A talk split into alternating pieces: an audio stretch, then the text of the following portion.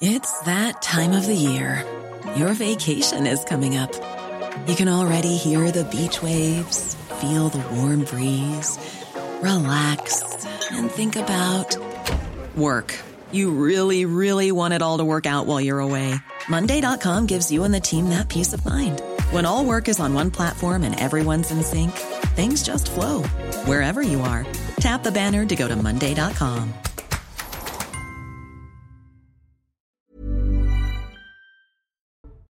Bonsoir à tous et bonsoir à toutes. Bienvenue dans Punchline aujourd'hui sur CNews. Faut-il avoir peur de l'intelligence artificielle alors que les robots, les voitures intelligentes ou les dernières avancées de ChatGPT, ce logiciel de texte, sont présentés au salon Vivatech où se trouve aussi le président Macron? Et bien de nombreuses questions se posent bien sûr.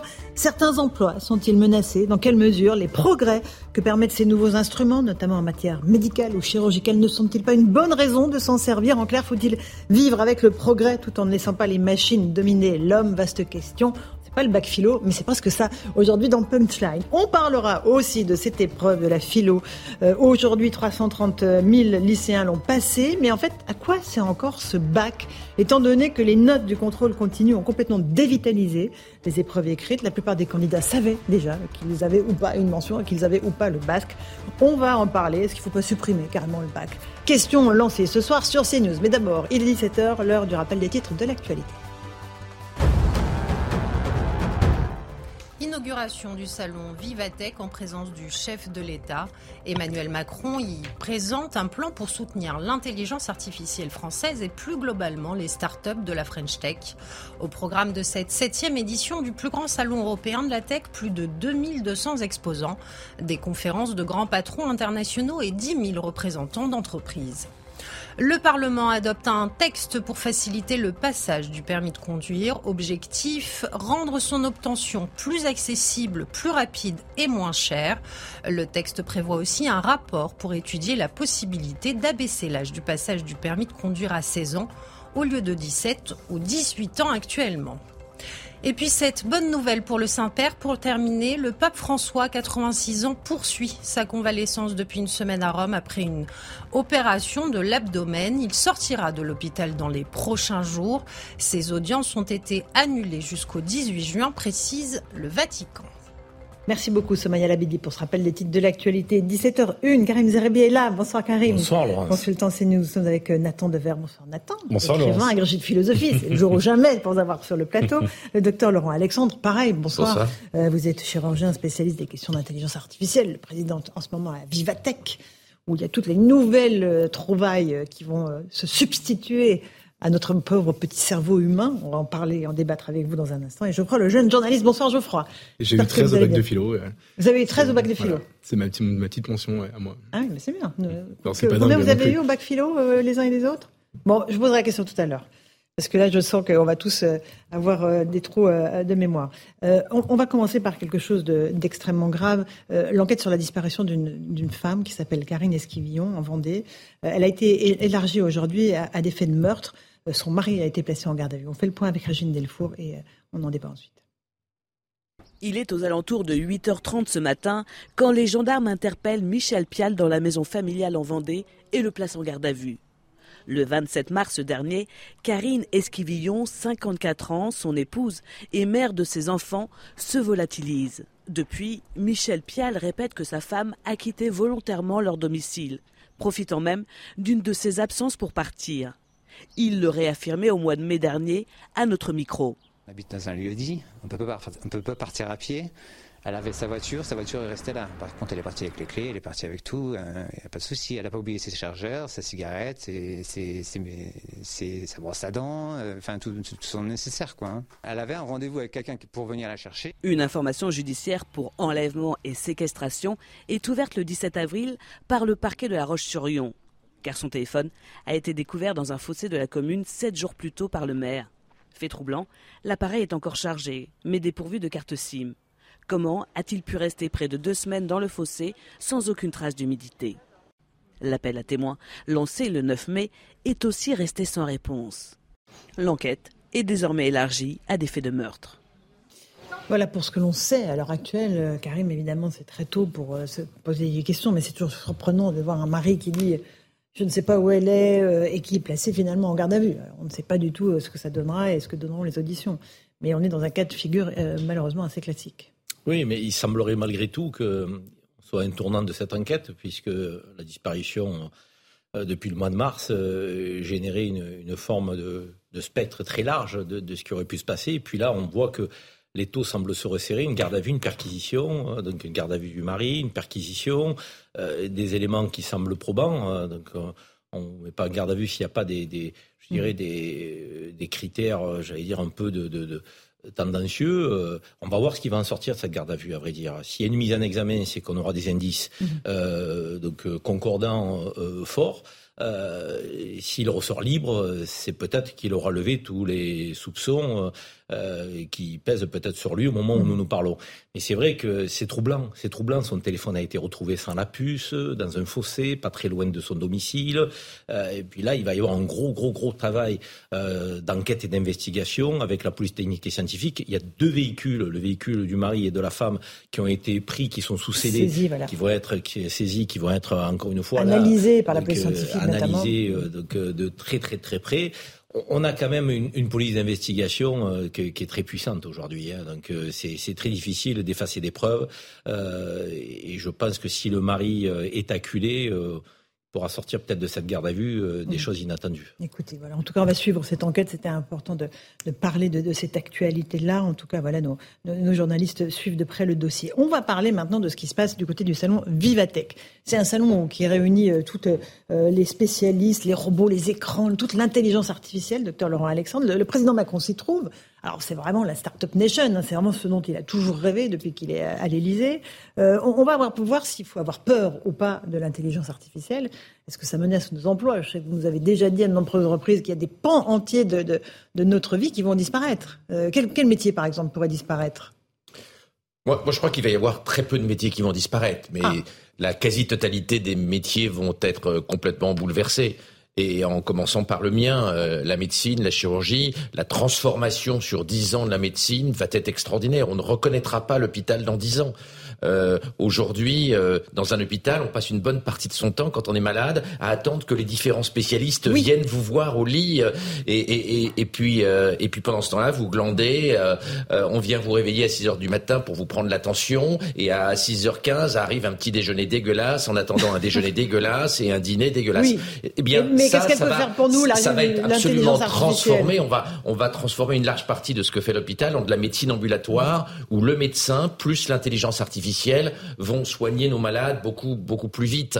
Les transformations vont être euh, radicales, elles vont être extraordinaires. Bien sûr, on voit les métiers qui vont être euh, impactés. Écrivain. On, voit pas. Écrivain, on voit pas encore, On voit pas encore tous les métiers qui vont être qui vont être créés on va créer des milliers de nouveaux métiers, que ce soit dans l'art, dans l'écriture, et, donc on ne pourra faire le bilan que dans quelques mais années. Vous avez raison. Moi, je suis fondamentalement optimiste et je me dis qu'il peut euh, y avoir aussi quelque chose de bien à la clé de cette euh, IA, intelligence artificielle. On va juste écouter le président Macron. Je vous passe la parole parce que je suppose que vous avez tous euh, votre avis sur la question. Il était donc à Vivatech. Alors, il fait du en même temps. Il dit il faut innover et il faut réguler. Ça, c'est macronien en diable. Écoutez. Ça mange pas de pain. Innover sans réguler est une folie vu les usages. Et d'ailleurs, on voit qu'il y a un débat mondial qui s'installe sur la nécessité de réguler l'intelligence artificielle, qu'elle soit générative ou même dans ses usages industriels. Réguler sans innover, c'est vouloir en quelque sorte tailler des haies qu'on n'a pas. Donc il faut faire les deux. Aujourd'hui, on est en retard, il faut le dire ce qui est, on a des grands champions. On est sans doute les meilleurs en Europe continentale. On est en vraie compétition avec les Britanniques, mais qui ont pris un peu d'avance. Et on est très décroché par rapport aux Américains et un peu moins par rapport aux Chinois. Voilà, le président euh, dans la compète, Nathan Dever, euh, l'intelligence artificielle, chance ou, malheur pour l'humanité? Je dirais métamorphose. Euh, me semble-t-il, la, réaction consistant à avoir peur d'une mutation technologique est stérile et passe complètement à côté de la, de la mutation.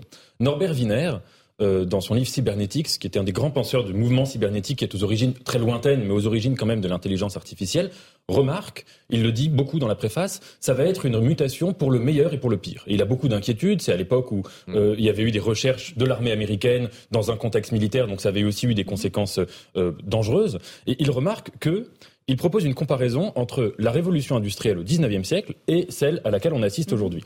Au 19e siècle, il y a eu une mécanisation du travail manuel. Pendant très longtemps, on avait cru, euh, même toute la théorie d'Aristote sur la main, que l'être humain était, avait le monopole de, du travail manuel parce que la main est l'outil de tous les outils. Faber. Et puis, précisément, au 19e siècle, même un peu avant, on se rend compte en fait que l'activité manuelle est mécanisable, donc qu'elle est déjà mécanique, ontologiquement mécanique. Et Norbert Wiener nous dit, nous allons assister exactement à la même chose par rapport à l'esprit. Et en fait, ce qu'on est en train de découvrir, c'est que les trois quarts de nos activités dites intellectuelles, notre esprit n'en a pas le monopole, mais à partir du moment où une machine peut les imiter, une machine au sens large, cela signifie qu'elles sont déjà, qu'elles ont une part, si vous voulez, d'artificiel ou de mécanique. Ok. Euh, Geoffroy Lejeune moi, je fais partie de la, de la, caricature dont parle Nathan, de gens qui ont un peu peur de tout ça. euh, je suis parfaitement capable de voir évidemment les, les, les, changements incroyables que ça peut apporter, les progrès, etc. Dans la médecine, j'espère évidemment, médecine, comme tout le monde, bien sûr. Dans le traitement de certaines maladies. Bien sûr, bien sûr. La microchirurgie. Bien sûr. Et, et pour tout ça, je me réjouis. Et, euh, et, et en même temps, j'ai très peur. J'ai très peur parce que j'ai peur que ce soit la fin de l'intelligence tout court. En, en tout cas, j'ai peur de, des biais qui peuvent être induits dans l'intelligence mmh. artificielle. J'ai peur de la manière dont euh, ça peut venir remplacer. En fait, je, je pense qu'on vit une, une, une, époque où on a arrêté de façonner les esprits Je pense que l'école ne fait plus ce travail-là, par exemple. Je pense que euh, dans, faux, dans hein. mais enfin, en fait, moi, c'est ma grande inquiétude. En tout cas, euh, la manière dont notre débat public, par exemple, se passe aujourd'hui, euh, vous avez l'impression qu'il y a une partie des gens qui sont infantilisés et une autre partie qui disent ce qu'il faut penser. Bon, je pense qu'en fait, on aurait besoin d'une révolution de, de des esprits, euh, justement, pour retrouver des armes, pour euh, débattre, pour euh, progresser, etc. Et, et que l'arrivée de ces technologies, notamment ChatGPT, dans notre vie, ne va ne va conduire qu'à accélérer le mouvement, vous savez, le grand mouvement de le zapping sur les de, de euh, et, et, je pense qu'il y a un mouvement d'abêtissement. Et ça, ça me fait très peur parce que euh, je, je, vois très bien le confort. Je suis pas tout à fait d'accord avec vous. Mais et, ah bah non, mais attendez. J'entends votre le, point le principe de, de l'algorithme de TikTok ou de Instagram qui vous ça, qui consiste okay. à, à, à, swiper, comme on dit, des vidéos mm. euh, qui sont qui, qui, qui, qui sont sélectionnées en fonction de ce que vous avez regardé par, auparavant, etc. Je pense que c'est un piège monstrueux pour l'humanité. Vraiment, je pense, ça me fait très peur. Et je, mais comme tout le monde, je consomme ça, bien sûr. Mais je, je vois très bien le problème que ça peut devenir. Et je me dis, demain, si le monde est gouverné par ce type de considération et par ce type de technique, etc., je ne vois pas le bien qu'on peut en tirer. Donc c'est pour ça que je, je reconnais volontairement, enfin, volontiers, pardon, je, je, suis un peu réac et, et, ridicule et je réfléchis comme quelqu'un qui aurait 90 ans. Un je petit sais, peu comme Néandertal, mais bon, c'est normal. Sais, je voudrais juste entendre Karim, puis je vous repasse tous la parole parce que le débat est passionnant. Non, moi j'avoue que je, je, fais enfin, partie façon, inquiets. Contre. Non, non, mais je fais partie des gens inquiets parce que j'ai le sentiment que le mot régulation est un mot sympathique, mais qu'on a du mal à appliquer. On nous parlait d'une mondialisation régulée il y, a, quelques décennies. On a vu que la mondialisation a, a eu aussi comme effet ravageur, hein, donc il faut le dire.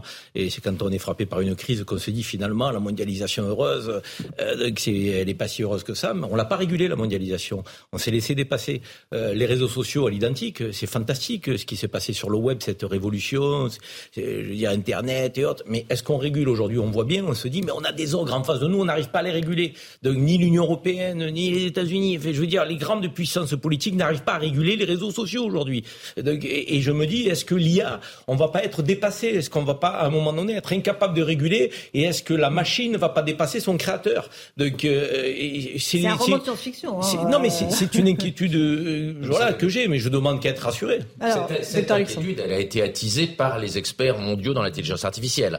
Les plus grands spécialistes mondiaux, à part le français Lequin, les plus grands industriels du secteur, notamment les dirigeants de Microsoft et Bill Gates, le fondateur de ChatGPT lui-même, ont signé il y a 15 jours une déclaration en 22 mots qui dit ceci pour limiter le risque d'extermination de l'humanité par l'intelligence artificielle, il faut que ce sujet devienne un sujet de préoccupation mondiale au même niveau que la lutte contre les pandémies et contre le risque de guerre nucléaire. Donc cette inquiétude que Karim exprime, elle a été exprimée par les experts. Les progrès foudroyants de l'intelligence artificielle conduisent les meilleurs experts à penser que la superintelligence est là prochainement. Et d'ailleurs, le fondateur de ChatGPT a déclaré il y a quelques jours qu'il était convaincu que la super intelligence, oui. des millions de fois plus intelligente que le cerveau humain, arrivera avant 2033, c'est-à-dire dans les dix années qui viennent. Donc, Donc là, cette, cette, peur, c'est une peur qui n'est pas uniquement une peur Alors. des gens non informés, c'est aussi une peur des spécialistes okay. de l'intelligence artificielle. Mais quoi, Et effectivement, nous sommes, face, nous sommes face à une révolution. Quand vous parlez de la super intelligence, c'est quoi? C'est des, des, ordinateurs en réseau qui se mettent à ce gouverner eux-mêmes Ce serait une notre intelligence que nous ne pourrions pas. Ce qu'on appelle la super intelligence artificielle, c'est une intelligence des millions de fois pas supérieur au cerveau humain que nous ne pourrions même pas comprendre. Et c'est euh, ce que euh, Sam Altman, le fondateur de ChatGPT, voit à l'horizon d'une dizaine d'années, c'est-à-dire une demi-génération. C'est-à-dire que ça concernerait directement notre génération et la génération de nos enfants. Donc, donc on est, on est effectivement à un changement total de civilisation, on est à un changement anthropologique et on n'a pas encore les instruments de régulation. On n'a pas les instruments éducatifs, on n'a pas les instruments politiques, il n'y a pas encore eu de débat social, de débat philosophique sur la nouvelle civilisation que nous sommes en, train de créer. Et, nos sociétés ne sont pas ne sont pas adaptées à gérer une tornade aussi violente. D'accord. On va juste regarder le sujet de euh, d'Émilie euh, Gougache sur le fait que les eurodéputés viennent de se mettre d'accord hein, pour réguler euh, l'intelligence artificielle, notamment limiter les risques des systèmes comme ChatGPT. Et regardez, on débat ensuite. Un texte approuvé par une large majorité des députés européens. Pour le Parlement, il y a urgence à encadrer les systèmes liés à l'intelligence artificielle, car certains présentent des risques pour la sécurité, comme l'explique la vice-présidente de la Commission européenne. Je pense que vous avez tous entendu et que vous êtes probablement d'accord sur le fait que l'intelligence artificielle est trop importante pour ne pas être réglementée. Nous avons besoin que les obligations que cette loi nous donne soient une réalité sur le terrain pour que les gens soient en sécurité. Avec ce texte, le Parlement entend bannir certaines pratiques en matière d'intelligence artificielle, notamment la surveillance biométrique, la reconnaissance des émotions ou encore les systèmes de police prédictive. Dans le viseur également le fameux générateur de texte ChatGPT qui devra mentionner l'utilisation de l'IA. Une députée européenne salue ces avancées. Nous sommes les premiers à nous attaquer à une technologie qui évolue rapidement. Le minimum absolu que nous devons offrir ici est la transparence. Il doit être clair que ce contenu n'a pas été créé par un être humain. Les États membres de l'Union européenne doivent maintenant s'accorder sur une réglementation finale. Les négociations débutent dès aujourd'hui, mais le règlement ne devrait pas entrer en vigueur avant 2026. Docteur Alexandre, c'est inapplicable, vous dites? Alors, il y a une partie de ce que propose l'Union européenne qui n'est pas applicable, euh, notamment parce qu'il n'y a pas de logiciel capable de repérer un texte créé par ChatGPT dès lors qu'on le réécrit euh, un petit peu. Et puis, comme tout le monde va sortir, se servir de ChatGPT pour écrire des textes, il n'y a pas un seul journaliste qui va pas se servir de ChatGPT pour écrire. Si, pour écrire. Non, non, non, non, non. Et puis, ce serait une perte de temps. On voit bien que aujourd'hui, 92% des informaticiens se servent de ChatGPT pour leur boulot. Euh, ça va être pareil pour les journalistes, ça va être pareil pour les médecins, pareil pour les avocats. Il serait d'ailleurs criminel pour nos patients, il serait criminel pour les clients des avocats de pas se servir de ChatGPT et de faire euh, euh, nous seuls avec notre petit cerveau sans l'intelligence ah, artificielle. Donc c'est une nécessité qu'on se serve de l'IA et, et, je le répète, pour un médecin en, 2000, en 2025, en 2030, ne pas se servir de ChatGPT, ce serait, ce serait une faute professionnelle et ce serait diminuer les chances de nos patients. Nathan Dever et ensuite Geoffroy. Oui, oui, tout à fait. Et c'est pour ça, euh, ce, que, ce que je disais, je suis parfaitement d'accord avec vous. Et ce que je disais tout à l'heure sur le fait que ça nous révèle qu'une grande partie de notre travail intellectuel est déjà mécanique, ça signifie que, et c'est pourquoi je n'étais pas en désaccord total avec ce que vous disiez du tout, ah c'est que euh, il y a une possibilité qui serait une possibilité vertueuse, c'est que l'intelligence artificielle permette de nous décharger de tous les métiers intellectuels qui sont des métiers euh, sinon aliénants, du moins très répétitifs et qui ne nécessitent pas, si vous voulez, une pensée humaine profonde, originale, etc. Et que donc tous les métiers, par exemple, vous citiez les cas des journalistes, des pigistes, des médecins, des écrivains, des artistes, euh, puissent essayer de travailler avec plus de singularité. Ça, c'est une possibilité, mais ça suppose en effet, de repenser totalement le monde du travail, d'avoir un vrai débat civilisationnel et pas seulement politique. Et il est vrai, et c'est pourquoi j'étais je, peut-être caricatural quand je disais que la posture de Popper était caricaturale, hein. mais il est vrai que si on n'a pas ce débat-là, en effet, l'intelligence artificielle peut avoir pour effet de servir l'abrutissement. Non, mais j'ai compris ça. Non, alors juste dans la distinction que fait le docteur Laurent, Laurent Alexandre, euh, personne ne reprochera à un médecin de mieux soigner, même s'il a recours à l'intelligence artificielle, bien sûr. Les, avocats, on est tous, on voit tous les, les, conclusions, vous savez, des, avocats qui sont envoyés, qui sont en effet des éléments extrêmement répétitifs ou en tout cas très juridiques, etc., qui n'ont pas une grande saveur euh, particulière. Et on va dire la vérité, un avocat euh, se distingue au moment de la plaidoirie, au moment, enfin voilà.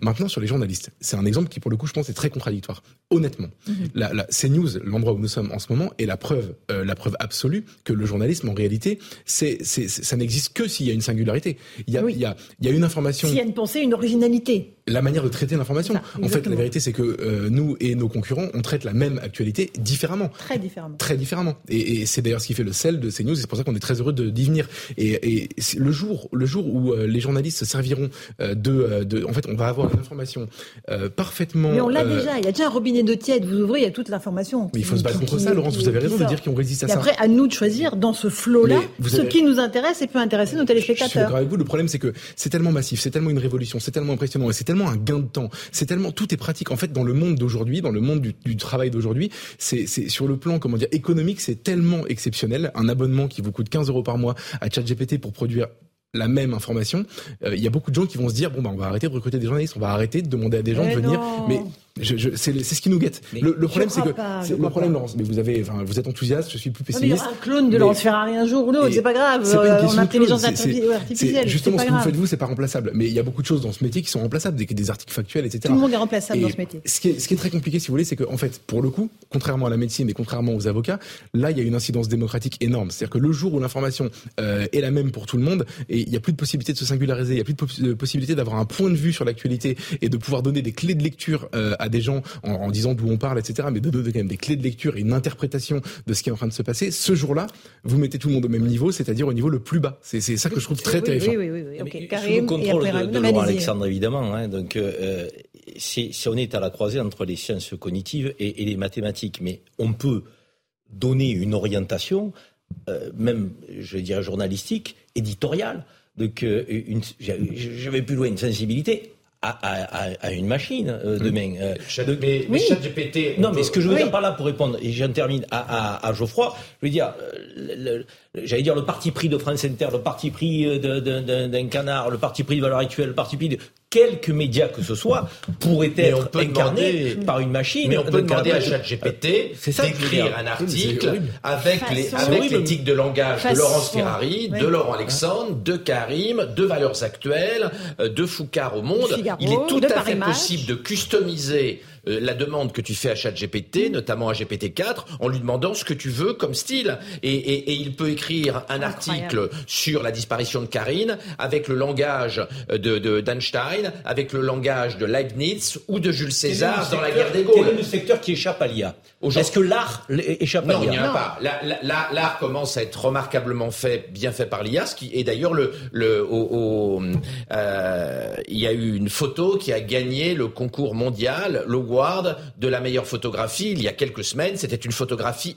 entièrement faite par intelligence par artificielle, très, sans très intervention d'un homme. Donc on, on, commence à se rendre compte que l'art va être un secteur qui va être massivement impacté par l'intelligence artificielle, ce qui ne veut pas dire que les artistes ne vont plus rien faire. Ils vont choisir l'intelligence artificielle, ils vont modeler l'intelligence artificielle, ils vont croiser différents types d'intelligence artificielle, mais l'artiste sans intelligence artificielle va disparaître. Bon, euh, Nathan Dever. C'est pas rassurant. La raison fondamentale de mon optimisme, par-delà la question de politique, c'est c'est que euh, l'inquiétude qui peut exister, c'est de se dire est-ce que l'intelligence artificielle va remplacer l'esprit?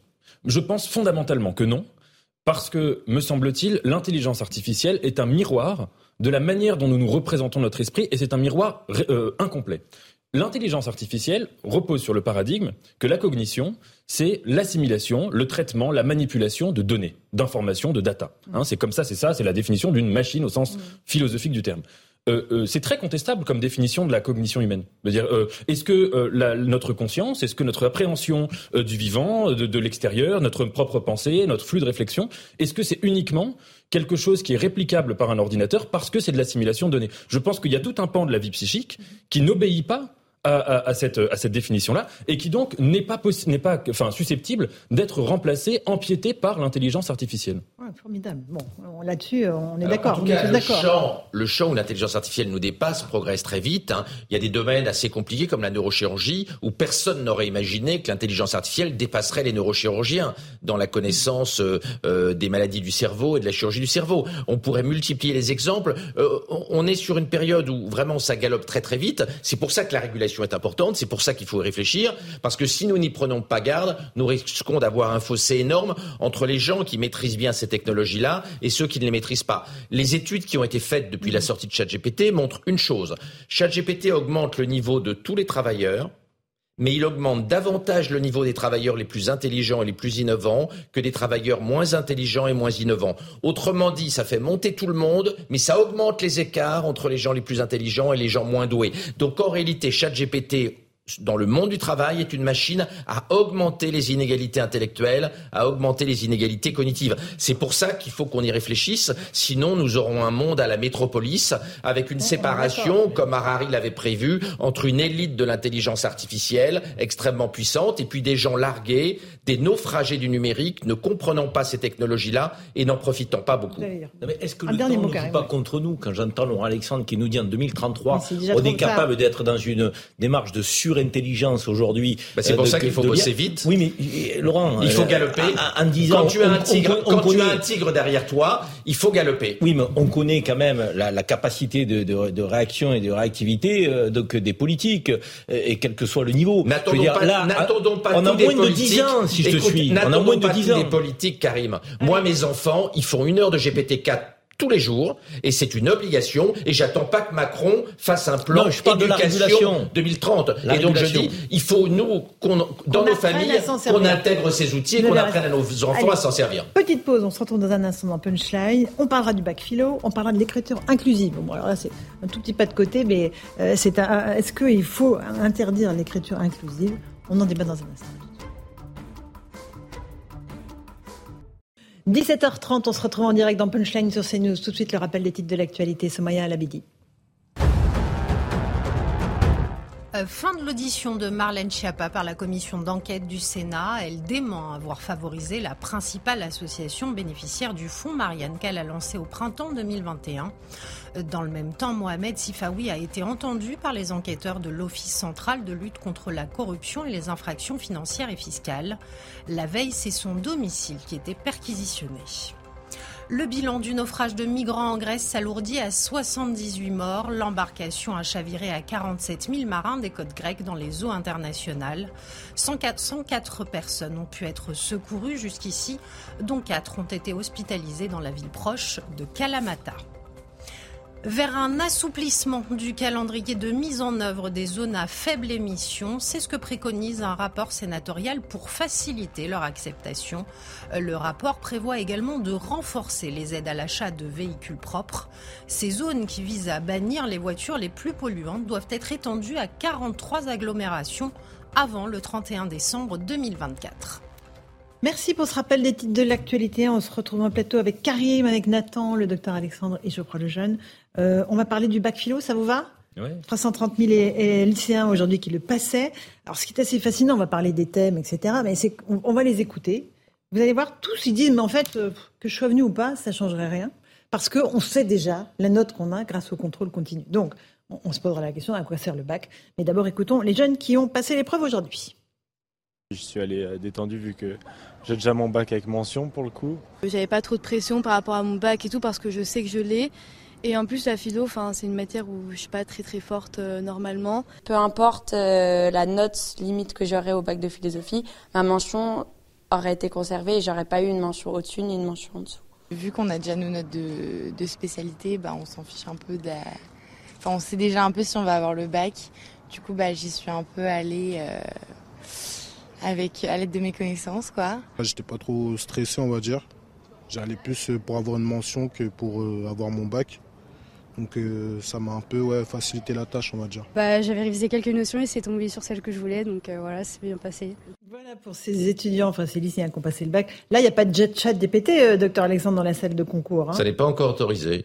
Heureusement. non, bah, non, non, non, je pense qu'on pourrait tout à fait. On, ça n'aurait aucun sens. non, on pourrait tout à fait autoriser GPT-4 en salle d'examen, mais avec un niveau d'exigence très supérieur, avec une obligation de fournir une grosse valeur ajoutée par rapport à ChatGPT. C'est ce que certaines universités commencent à permettre. On a le droit d'utiliser GPT-4. On doit indiquer ce qui vient de GPT-4 et il faut bien sûr fournir une copie extraordinaire, bien supérieure à celle qu'on aurait fournie sans GPT-4. il y a un problème quand même. Alors Geoffroy, ça vous fait hurler, j'imagine. Oui, ça me fait hurler. Je Allez, hurle, hurler. je hurle modérément, mais je hurle quand même. Euh, non, mais c'est une question de savoir? On, demande à ces étudiants d'acquérir des notions philosophiques, d'apprendre les auteurs, de comprendre ce que les gens ont dit. GPT-4 remplace ça, c'est-à-dire qu'il le sait à votre place. Qu'est-ce que vous attendez des étudiants On va, va pas former nos gamins on va pas former les étudiants au monde d'avant ChatGPT. ChatGPT existe.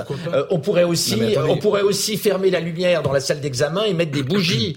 Euh, donc il faut, il faut qu'on adapte les examens à la réalité du monde de 2025, mais pas au monde de 1950. En fait, le, tout a été dit sur le monde de 2025 par Aristote.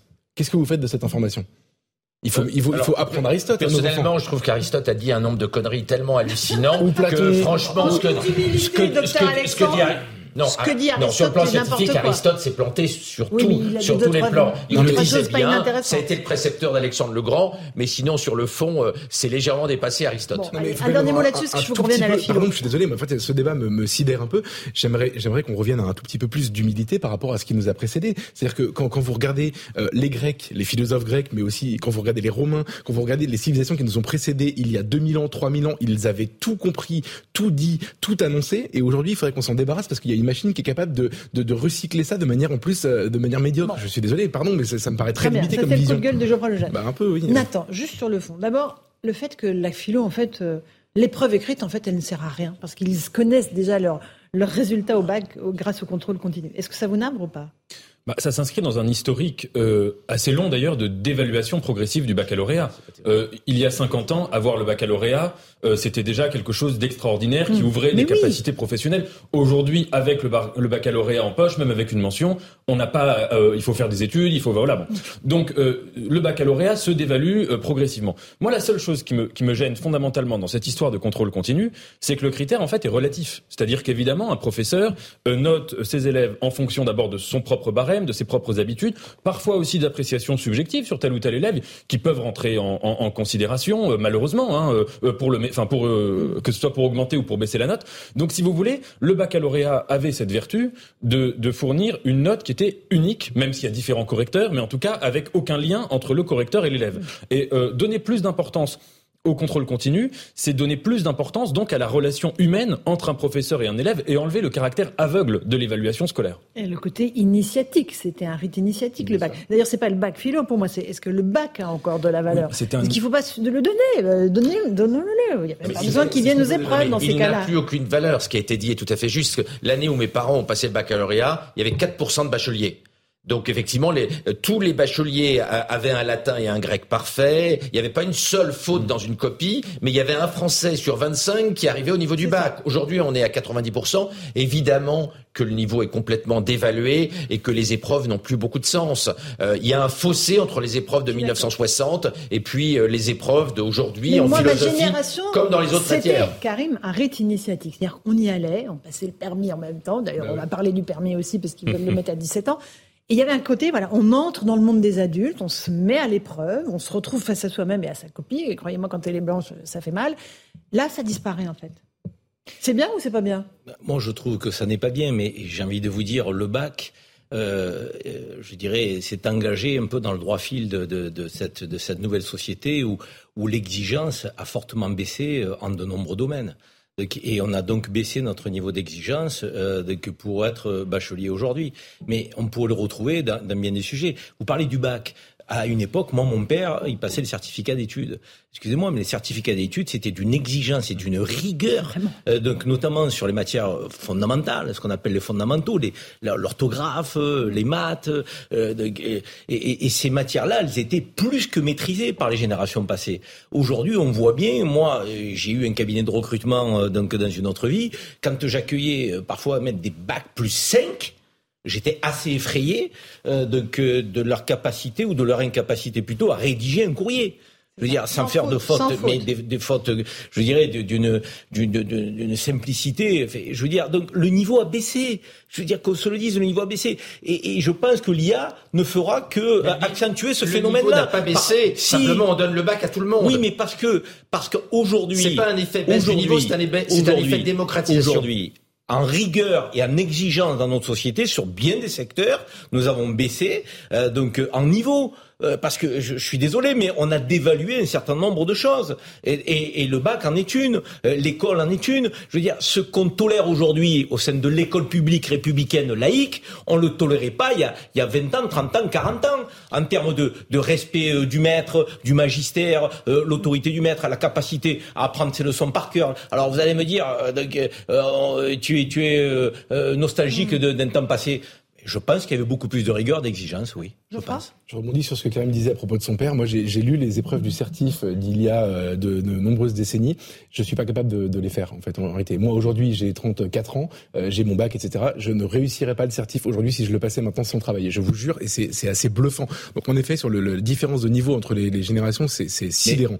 Et ensuite, pour terminer, pardon, Karim, mais pour terminer, euh, ce, qui est, ce que je trouve profondément euh, raté dans cette affaire, c'est que euh, on, on, a voulu, en fait, on a voulu ne pas, ne pas, comment dire, stigmatiser et surtout ne pas euh, sélectionner au niveau du bac. Mhm. et, et, comme disait Nathan, la sélection se fait en fait. En, elle se fait pas en fait. et ils arrivent sur le marché du travail, ils sont au chômage. Et eh on est dans des filières euh, qui sont des impasses et ils arrivent, ils ne trouvent pas de travail. En fait, on a voulu faire croire que la sélection n'était pas obligatoire. Or, il y a une sélection dans la vie. Il y a une sélection naturelle. C'était, c'est, on n'est pas tous faits pour être chirurgien comme le docteur Laurent Alexandre. On n'est pas tous faits pour être journaliste. On n'est pas tous faits pour être, et, tout n'est pas donné à tout le monde. Donc, en supprimant la sélection au niveau du bac, on a, on a transféré la sélection à un autre niveau et elle se fait sur d'autres critères. Donc, il y a en effet les études supérieures qui sont, tout le monde n'est pas normalien.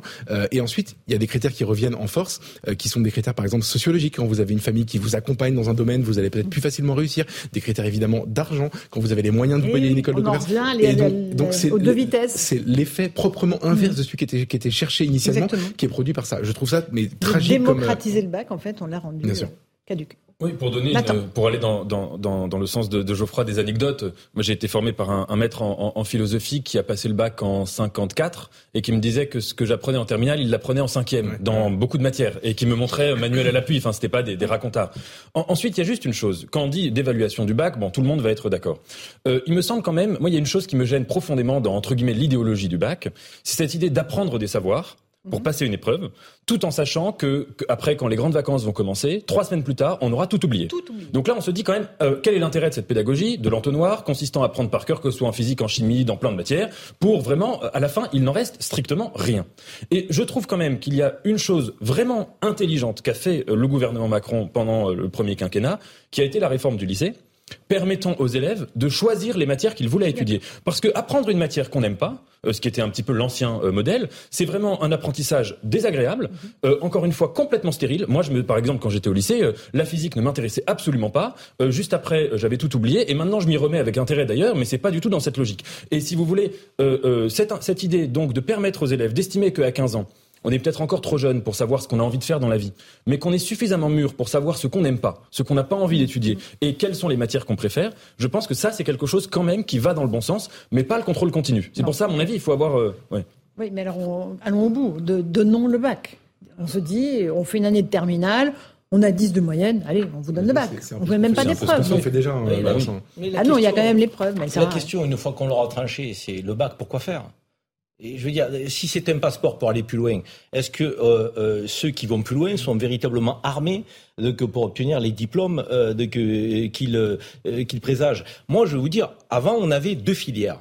On avait une filière pour ceux qui étaient en capacité de faire des études, qui, je veux dire, qui étaient en mesure de les faire, et c'est vrai que le niveau était beaucoup plus élevé. Je veux dire, moi, je suis issu d'immigration euh, maghrébine, algérienne. Mon père, il, il a une écriture extraordinaire. Il fait, il fait pas une faute. Mon grand-père avait une écriture extraordinaire. Il faisait partie de ces, de ces gens qui étaient Algériens sous l'indépendance, qui étaient allés à l'école. L'école française était d'une exigence et d'une rigueur extraordinaire. Il avait une écriture de ministre, et je le dis sans être marseillais. Et de l'autre côté, on avait une filière qui était une filière d'excellence dans les métiers manuels. On avait des gens qui étaient d'une excellence dans les métiers manuels. Aujourd'hui, on ne produit plus grand-chose comme excellence dans les métiers manuels et on n'a plus de filière très intellectuelle puisque on a une filière effectivement qui est massive où tous les jeunes vont à l'université. Mais à l'université pour faire quoi? Et pour déboucher sur quoi? Donc je pense qu'on on, on, a, on, a, on, a, on a perdu sur les deux fronts en réalité. Ok, on avance. Je ferai encore un mot là-dessus? Euh, non, non, je voudrais juste qu'on parle de l'écriture inclusive parce que ça, tout ça est dans la même ligne. Juste les thèmes peut-être euh, du bac. Il y en avait un qui vous aurait inspiré. Euh, mon cher Nathan, alors est-ce que je les ai perdus là, non? Euh, Vous Il y en avait un que j'ai trouvé euh, voilà. assez excellent, c'était vouloir la paix, vouloir, vouloir la, paix, la justice. vouloir la justice. Ça, c'est les meilleurs sujets. Vous avez trois heures. vouloir la paix. Le bonheur est-il affaire de raison? Ah, C'est pas aussi. Ah, ouais, le bonheur est-il affaire de raison? C'est Qui peut me répondre? Euh, sur la paix et la justice, parce qu'en en fait, un bon sujet de philo, c'est un sujet qui prend deux concepts qui n'ont pas, qui n'ont rien à voir, qui mhm. ont des déterminations différentes. Donc là, par exemple, la paix, vous voyez, c'est à la mhm. fois la neutralisation du rapport de force, ça peut être la concorde, ça peut être la paix intérieure, euh, la, paix dans la cité, ça peut être la paix extérieure par rapport à l'ennemi, ça peut être une paix égoïste dans la vie quotidienne quand on dit je veux la paix, euh, fous-moi la paix, c'est quelque chose d'égoïste, ça peut être une paix altruiste. Et justice, pareil, c'est un concept qui a plein de déterminations différentes. Ça peut être principe de distribution des biens, euh, du travail dans la cité, ça peut être la justice judiciaire, un instance de pouvoir, ça peut être une vertu. Et donc vous prenez ces deux concepts et vous les mélangez, enfin vous, vous montrez comment l'un éclaire l'autre et repense l'autre. Et ça, c'est un excellent sujet. Vous êtes notre chat GPT en fait, sur la philo, bravo. L'écriture inclusive, donc vous savez qu'elle est de plus en plus présente dans nos universités, c'est ce que démontrait le Figaro hier. On a fait un sondage, c'est ça pour CNews, 58% des Français souhaitent alors interdire l'usage de l'écriture inclusive à l'université, peut-être modérer cet usage. On vous a posé la question, écoutez les réponses. Pas pratique à lire, à comprendre, on passe trois heures à, à, comprendre l'emplacement des points. Euh, c'est totalement inutile, ça sert à rien. La langue française, par essence, c'est une langue qui évolue. De même, à son origine, l'orthographe n'était pas forcément euh, figée. Elle a été euh, figée petit à petit avec le temps. Donc, je pense que euh, conserver la richesse de la langue française, c'est conserver la richesse d'une langue qui évolue. Je pense qu'effectivement, c'est un danger pour la langue française. Parce qu'on va tordre un petit peu bah, la langue française et les mots qu'on utilise et mal les employer. Je trouve que c'est bien que la langue évolue. Et euh, je pense que ça fait du bien euh, à ceux qui sont concernés de, se sentir inclus. Alors, on voit que les Français sont assez partagés. Euh, il y a beaucoup de choses hein, sous la bannière écriture inclusive. il, y a, des nouveaux mots. Alors, je les lis. maman, papa, ça donne ma part. Maternité, paternité, ça fait neuternité. nouveau, nouvelle, ça fait nouvello. Bon, évidemment, il y a des aberrations. Euh, mais c'est euh, voilà, ça fait partie des évolutions du langage ou pas l'écriture inclusive? Il y a un point commun à tous ces micro-thèmes sur l'écriture inclusive, c'est que c'est imbitable pour les mauvais lecteurs. D'accord. C'est c'est un objectif qui a été imposé par une élite complètement perverse. 30% des jeunes Français quittent l'école sans... sans savoir résumer un texte simple, on en a déjà parlé, de cinq lignes. Lire et résumer un texte simple de cinq lignes.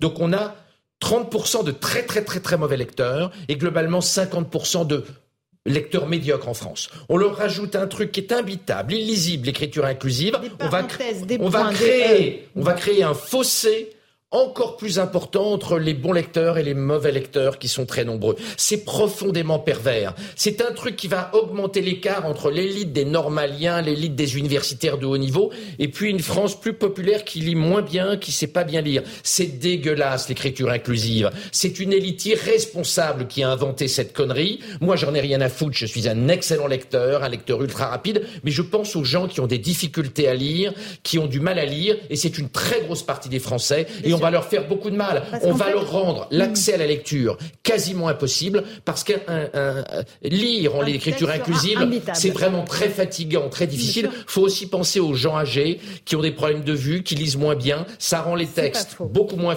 beaucoup moins facilement lisibles. C'est vraiment une copie, c'est vraiment une idée monstrueuse et perverse. Il faut arrêter cette tannerie-là pour le bien des, Donc vous êtes dans les 58% des Français qui disent que c'est euh, une absurdité. C'est vrai qu'il faut faire une espèce de gymnastique pour enjamber ces espèces de parenthèses, de points, de, pour essayer de comprendre le sens de la phrase. Euh, qui veut parler? Nathan, Karim, euh, après? Oui, j'ai une position un peu nuancée mais interrogative surtout sur l'écriture inclusive, c'est-à-dire que le postulat de base de l'écriture des, des partisans de l'écriture inclusive est vrai, à savoir que toutes les langues évoluent et que les langues évoluent évidemment en fonction d'évolution culturelle, historique, euh, euh, idéologique. Enfin, ça, c'est une évidence absolue. En français, par exemple, je donne un exemple. Euh, la célèbre règle de l'accord, vous savez, le masculin l'emporte. c'est une règle assez récente. Vous trouvez encore chez Racine. Avant, c'était l'accord de proximité. Vous trouvez encore chez Racine, par exemple, ces trois jours et ces trois nuits entières au lieu de dire entier. Alors que voilà. Bon. Donc évidemment, tout cela évolue. Et il est probable que, en effet, dans notre époque, la langue française ne soit pas un bien figé, qu'il y ait des mots qui vont naître, des mots qui vont mourir, etc. La chose qui me, qui me gêne, et c'est pour ça que je vous dis que j'ai un regard un peu interrogatif, c'est de, vouloir décréter une évolution de la langue. Je pense que ça ne se passe jamais comme ça, et que c'est, en effet, c'est pas des élites universitaires qui décident de créer des mots, d'en enlever, etc., mais que les choses se font naturellement, aussi avec la langue populaire, avec l'argot, avec la langue orale, et que, mm. euh, en fait, ça se fait de manière beaucoup plus lente et de manière beaucoup plus implicite, sans qu'on ait besoin d'en débattre, sans qu'on ait besoin de, le théoriser de manière cérébrale. Et la deuxième chose qui me gêne, c'est euh, l'idée de mettre des points, vous savez, les point médian, hmm. euh, parce que là, vous enlevez des lettres. Et c'est quand même euh, quelque chose de dire, on, enlève des lettres. On ampute un mot de lettre. Karim, et après moi, j'aime profondément notre langue, notre grand-mère, donc notre sémantique, euh, et, et, je trouve que évoluer, ça n'est pas défigurer. Or là, on est plus dans la défiguration que dans l'évolution. Euh, que j'ai pas envie de, de, ne plus m'y retrouver mhm. euh, dans ce que nous avons été capables de, de créer comme, comme bien commun euh, avec, avec la langue et avec les, les, expressions qui sont les nôtres. Moi, je m'y retrouve pas du tout dans l'écriture inclusive. Je trouve que c'est un concept qui, qui est faussement moderne et, et qui est plutôt synonyme de régression. Oui, et puis qui est élitiste, comme le disait le docteur. Je prends le jeune. Je vais, vais pas répéter tout ce qui vient d'être dit parce que j'étais d'accord, mais je suis pas, même pas figé moi non plus sur l'évolution de la langue. En fait, il faut regarder que tous les ans, dans le dictionnaire, il y a 5, 6 nouveaux mots qui rentrent et en fait, ils se sont en effet imposés avant dans le langage oral et donc ils sont consacrés par le dictionnaire et pourquoi pas, tout va bien. Mais moi, ce que je trouve euh, insupportable encore plus dans l'écriture inclusive, au-delà du fait que c'est illisible, que ça accentue des inégalités, etc., et que c'est euh, que, que, que ça va devenir ingérable, en réalité, c'est que c'est imposé pour des motifs purement idéologiques. C'est-à-dire que ce sont des gens qui vous expliquent en gros qu'il euh, y a un problème entre l'égalité des sexes c'est qu'il y a un problème dans la reconnaissance de toute la diversité, euh, des, comme si la diversité des, orientations sexuelles ou, euh, ou, euh, les, liens entre les hommes et les femmes, les problèmes dataient d'aujourd'hui. Ça fait 4, 4500 ans que ça existe en fait.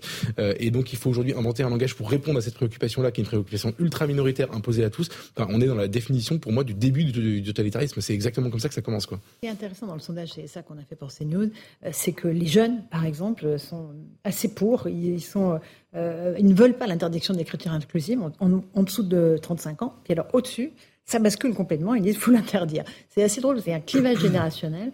Il y a toute une jeune génération qui ne veut pas qu'on euh, voilà, qui dit euh, c'est bon pour les minorités, c'est bien, il faut qu'on les respecte. Et, ça, je trouve que c'est. Oui, mais si on élargissait ce genre de sondage à d'autres sujets euh, qui, euh, telle notre conception euh, de la République, vous serez surpris de voir des jeunes qui tendraient plutôt vers une conception anglo-saxonne. Mhm. Donc, alors que les anciens, enfin les anciens, je, je nous classe mhm. donc, parmi les anciens, on, on, tient à ce que nous avons de commun au nom des valeurs républicaines et laïques, des principes ah laïques. Ben, les jeunes, ils sont beaucoup moins attachés que nous. Ah oui, Nathan.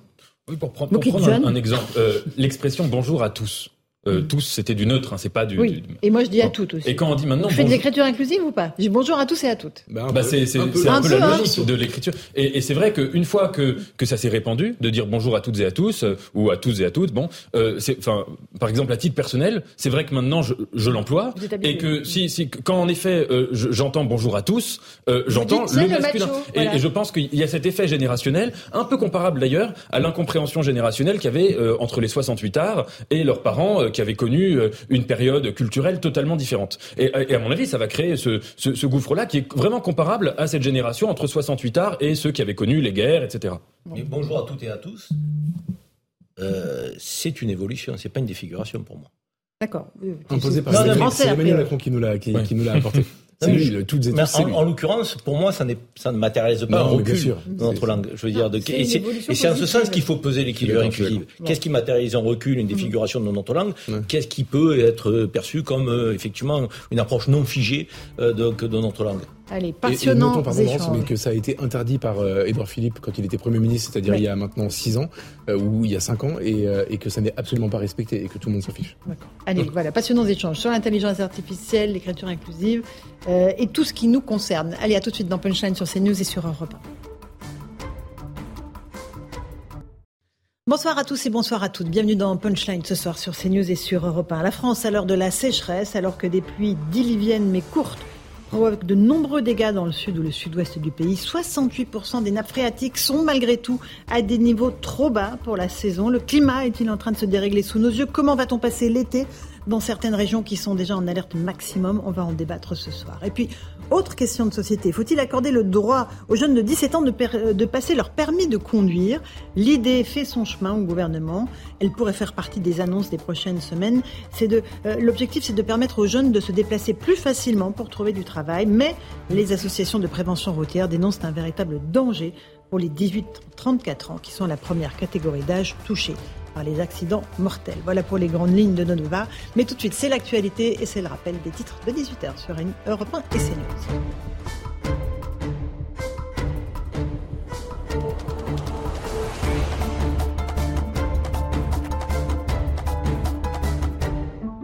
Il est 18h, bienvenue si vous nous rejoignez sur Europe 1 et sur CNews. Nouveau rebondissement dans l'affaire Karine Esquivillon, disparue depuis plus de deux mois. L'enquête vient d'être élargie à des faits de meurtre. Son mari, qui avait déclenché l'alerte, a été interpellé par les gendarmes et placé en garde à vue à Nantes. Une perquisition a eu lieu à son domicile. On sera sur place en direct dans un instant. Marlène Schiappa a-t-elle privilégié certaines associations dans l'utilisation du fonds Marianne? La ministre était auditionnée aujourd'hui devant la commission d'enquête du Sénat. Elle a reconnu des dysfonctionnements dans l'organisation et la gestion de ce fonds. Elle a aussi assuré vouloir assumer sa responsabilité. Emmanuel Macron a inauguré Vivatech, le plus grand salon européen de la tech qui se tient actuellement porte de Versailles à Paris. Le président de la République s'y est rendu pour soutenir l'intelligence artificielle française ainsi que les start-up de la French Tech. Il a aussi annoncé qu'il rencontrerait vendredi à nouveau Elon Musk. C'est une bromance entre les deux. Et puis le bonheur est-il affaire de raison? Vouloir la paix, est-ce vouloir la justice? Ce sont les sujets de dissertation proposés aux filières générales du bac aujourd'hui. Ce matin, plus de 530 000 lycéens ont passé l'épreuve de philosophie, une formalité pour beaucoup d'entre eux qui ont déjà, avec la réforme du bac, euh, leur diplôme dans la poche. Voilà pour les grandes lignes de l'actualité. Il est 18h01. On est en plateau avec Karim Zerebi, consultant CNews. Bonsoir Karim. Bonsoir Bienvenue Maître Pierre-Henri Bovis, avocat. Bonsoir Maître. Bonsoir. Sabrina Medjeber, bonsoir. Vous êtes essayiste. Bonsoir Laurence. Et Geoffroy Lejeune, vous êtes journaliste. Bonsoir mon cher Geoffroy. On va commencer par cette affaire dramatique que, que j'évoquais, l'enquête sur euh, la disparition depuis fin mars de Karine Esquivillon en Vendée. Euh, elle a donc été élargie aujourd'hui à des faits de meurtre. Euh, Charles Guyard, vous êtes le correspondant d'Europe 1 à Nantes. Vous étiez, il y a quelques instants, au domicile du suspect, le mari, qui a donc euh, été perquisitionné. C'est bien cela, Charles?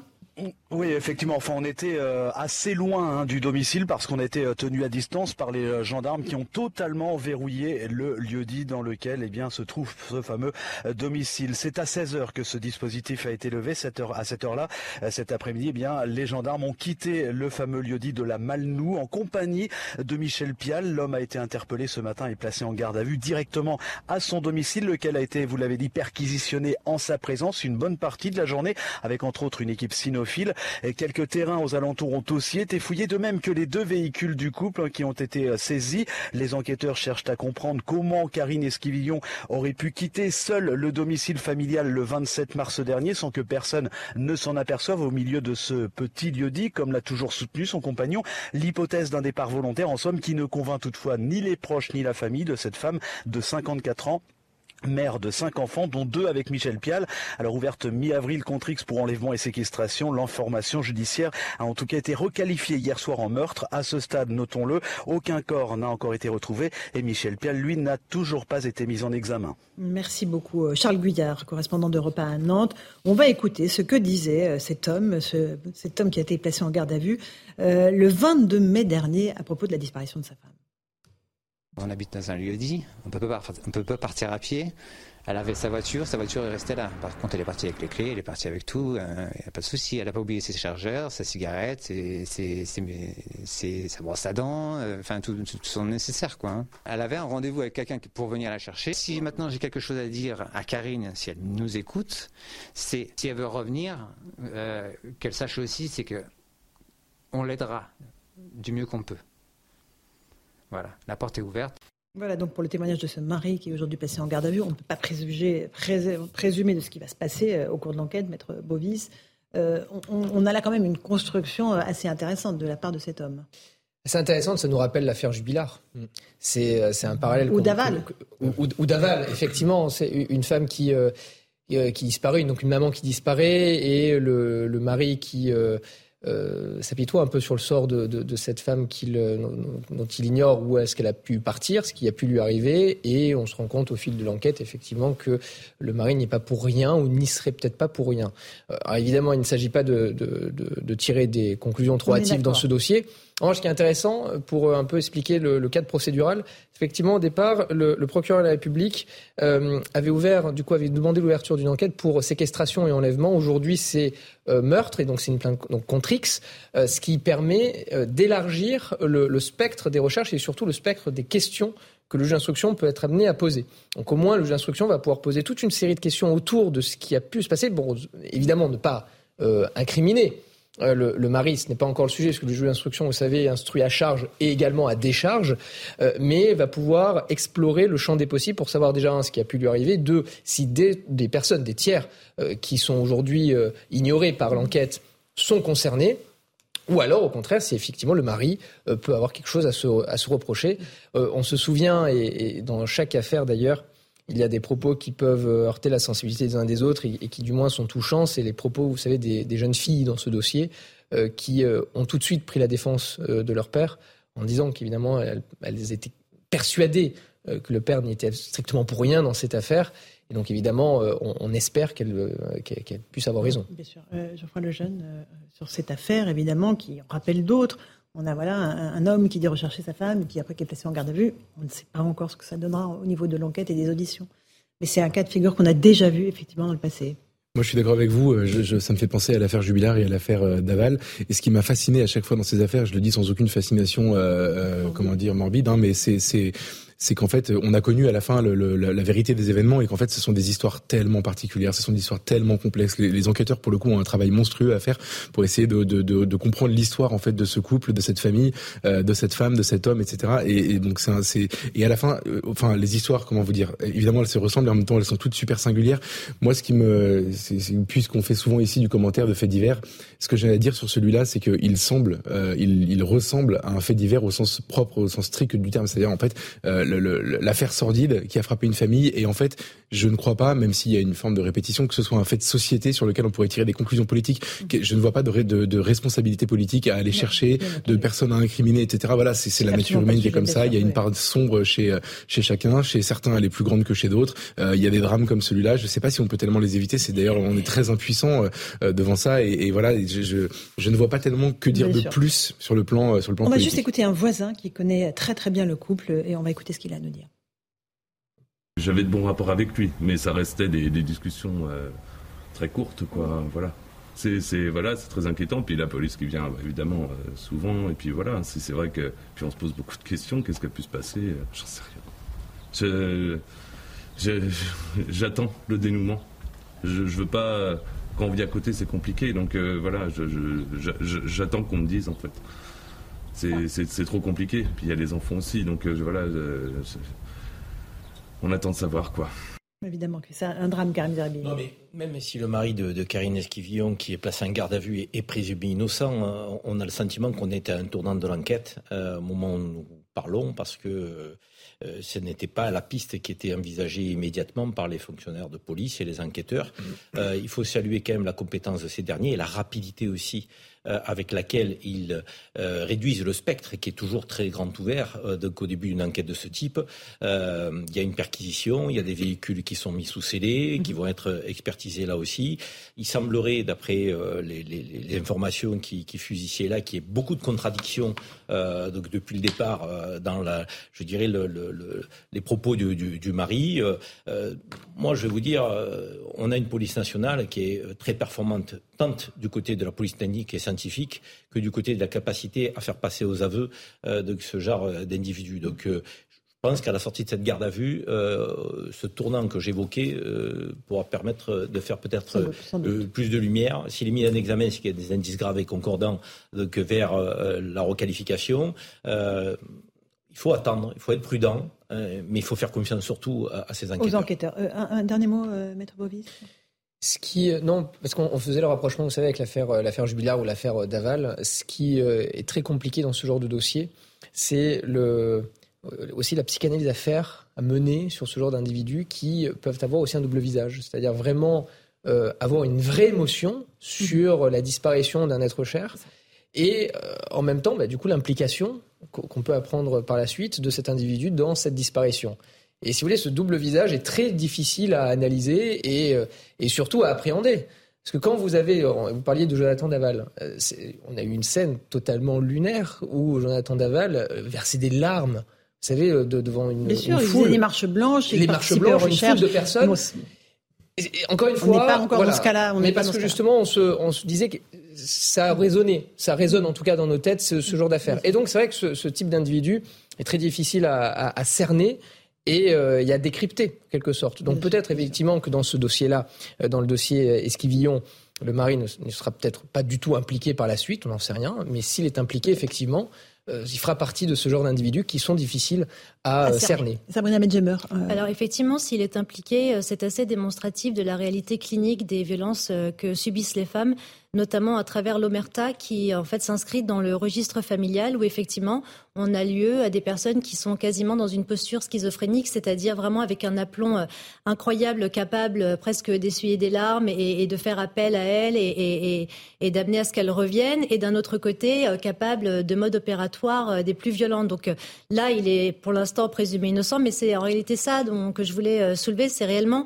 l'opacité des rapports qui se jouent et à la fois dans la cellule familiale et également dans l'environnement social, puisque là, on a oui. eu le témoignage du voisin qui parlait de cet individu comme quelqu'un de tout à fait normal, bien que les rapports n'aient pas été très exfoliés. Et donc, on peut s'interroger sur, en réalité, ce qui peut se passer dans les familles, malgré, justement, ou en tout cas avant le passage à l'acte. Et on, de toute façon, on verra ce qu'il en est après, ou voilà, l'issue du procès. Mais, mais c'est assez oui. inquiétant, en fait, oui, hein, cette il y a longtemps, comportement. Oui qui est du registre de ces gens qui oui, peut-être effectivement Dans une ont posture. un double discours, Exactement. une difficulté à percevoir. Exactement. On disait face caméra qu'il fallait Exactement. la peine de mort pour celui qui a tué le petit, euh, tué le petit euh, et il le disait à des heures de grande écoute et autres avec une, un sang-froid. Mm. Personne n'aurait pu penser que c'était lui. lui. Et finalement, c'était lui le meurtrier. Allez, une petite pause. On se retrouve dans un instant dans Punchline sur CNews et sur Europe 1. On va parler du dérèglement climatique. Euh, 68% des départements français sont en état, euh, en tout cas, de nappe phréatique à des niveaux très bas. Alerte rouge pour cet été. À tout de suite. 18h16 en direct euh, dans Punchline sur CNews et sur Europe 1. On va parler du climat, euh, vraiment un sujet qui nous concerne tous, de la météo. On a tous remarqué que la météo était une espèce euh, inversée en ce moment avec euh, ce soleil euh, au, sud, au nord pardon, et la pluie et les orages dans le sud. Malgré cela, on a vraiment des situations très paradoxales parce que malgré les pluies diluviennes qui se sont abattues notamment dans le sud-ouest, il y a un état de sécheresse dans un très nombre, grand nombre de départements. 68% des nappes phréatiques dans notre pays sont un niveau inquiétant. C'est ce qu'a dit le ministre ce matin de la Transition écologique, Christophe Béchu. On va faire le point avec euh, Sandra Chambaud. Et puis en plus, euh, ensuite, on en parlera avec une économiste dans l'environnement. Deux tiers des nappes phréatiques en France sont toujours sous les normales. Christophe Béchu, le ministre de la Transition écologique, dresse un constat alarmant ce mercredi. C'est énorme, mais c'est malheureusement un chiffre qui est en ligne avec ce qu'on a connu ces derniers mois. On a eu une sécheresse terrible l'été dernier, donc on a fini l'été avec un niveau hyper bas. On a une situation qui est contrastée. Quand on compare par rapport à l'année dernière, ce qui frappe, c'est qu'on a une situation qui est meilleure en Bretagne et dans le Grand Ouest, mais qui est pire dans la vallée du Rhône et sur le pourtour méditerranéen. Une quinzaine de départements sont déjà en situation de crise sécheresse, le niveau de vigilance le plus élevé. En cause, un hiver sec, comme l'explique cet hydrogéologue Alain Dupuis. L'hiver que nous avons eu était un hiver sec. Ces niveaux ne sont pas remontés. Il y a même des endroits où les niveaux sont en baisse continue depuis l'année dernière n'ont pas eu du tout de recharge. Et c'est là la problématique que l'on a parce que souvent, ce sont ces réservoirs souterrains, ces nappes, qui servent pour produire l'eau potable. Face à cette pénurie d'eau, les agriculteurs tentent de sauver leur production, comme cet arboriculteur du sud de la France. Et vous voyez les branches, tout est sec tout est sec de la sécheresse. Ça, c'est un arbre qui est irrécupérable. Il va, et on est qu'en mai. Donc ça veut dire que là, d'ici la fin de l'été, vu qu'il n'aura pas d'eau, euh, tout le verger sera mort. Pour améliorer la gestion de l'eau, Emmanuel Macron a présenté fin mars un plan d'une cinquantaine de mesures. Je veux pour ça fixer un cap à notre nation avec un objectif pour 2030 qui est de faire 10% d'économie d'eau dans tous les secteurs. Nous mobiliserons en plus de, de, tous ces investissements 180 millions d'euros. Si la situation des nappes phréatiques s'est très légèrement améliorée courant mai, elle reste peu satisfaisante selon le Bureau de recherche géologique et minière. Effectivement, peu satisfaisante, c'est un euphémisme de le dire. Esther Creuser-Delbourg, vous êtes avec nous, bonsoir, économiste de, l'environnement. Est-ce que la situation est vraiment inquiétante à vos yeux euh, sur l'état des nappes phréatiques en France? Alors oui, c'est une situation inédite. On n'a jamais vu en fait un tel niveau euh, pour les nappes phréatiques au mois de juin. On sait qu'elles ne se sont pas rechargées cet hiver.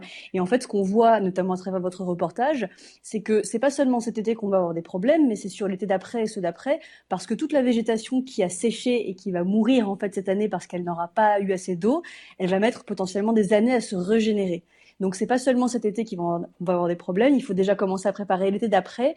On a passé un palier, maintenant on sait que nos hivers seront toujours de plus en plus courts, de plus en plus doux, que les périodes de canicule ou de sécheresse extrême vont s'étendre. Et donc il faut s'attendre maintenant chaque année en fait à, ce ce faire attention à tous nos usages de l'eau parce que euh, priori on ne va pas revenir en arrière. Est-ce qu'il y a un paradoxe à voir qu'il y a des pluies diluviennes à certains endroits, notamment dans le sud, d'énormes quantités de pluie en un minimum de temps, euh, ça ne suffit pas en fait à remplir les nappes phréatiques, on est bien d'accord oui, absolument. Effectivement, c'est bien en hiver que les nappes phréatiques se rechargent parce que c'est le moment où, quand la pluie tombe, elle est captée par les sols et ce n'est pas la végétation qui la récupère. Dès qu'on passe au printemps, la végétation recommence à grandir et c'est elle qui capte l'eau. Ça, c'est la première chose. Et ensuite, c'est vrai que sécheresse et inondation, en fait, sont très très liés pour deux raisons. Parce que déjà quand il fait très sec et que les sols sont secs ils ne peuvent plus absorber l'eau. Donc du coup c'est pour ça qu'on a vu dans les dernières semaines de l'eau qui ruisselle et qui provoque des inondations. Parce que nos sols sont trop secs pour la récupérer. Et ensuite il faut savoir que eh bien en fait la pluie elle vient des arbres. Donc quand il y a beaucoup d'évaporation ça provoque beaucoup de pluie. Mais s'il y a plus d'évaporation il n'y a plus de pluie. Et en général, beaucoup de sécheresse à un endroit, ça veut dire beaucoup de pluie ailleurs. Donc les deux phénomènes sont très très liés.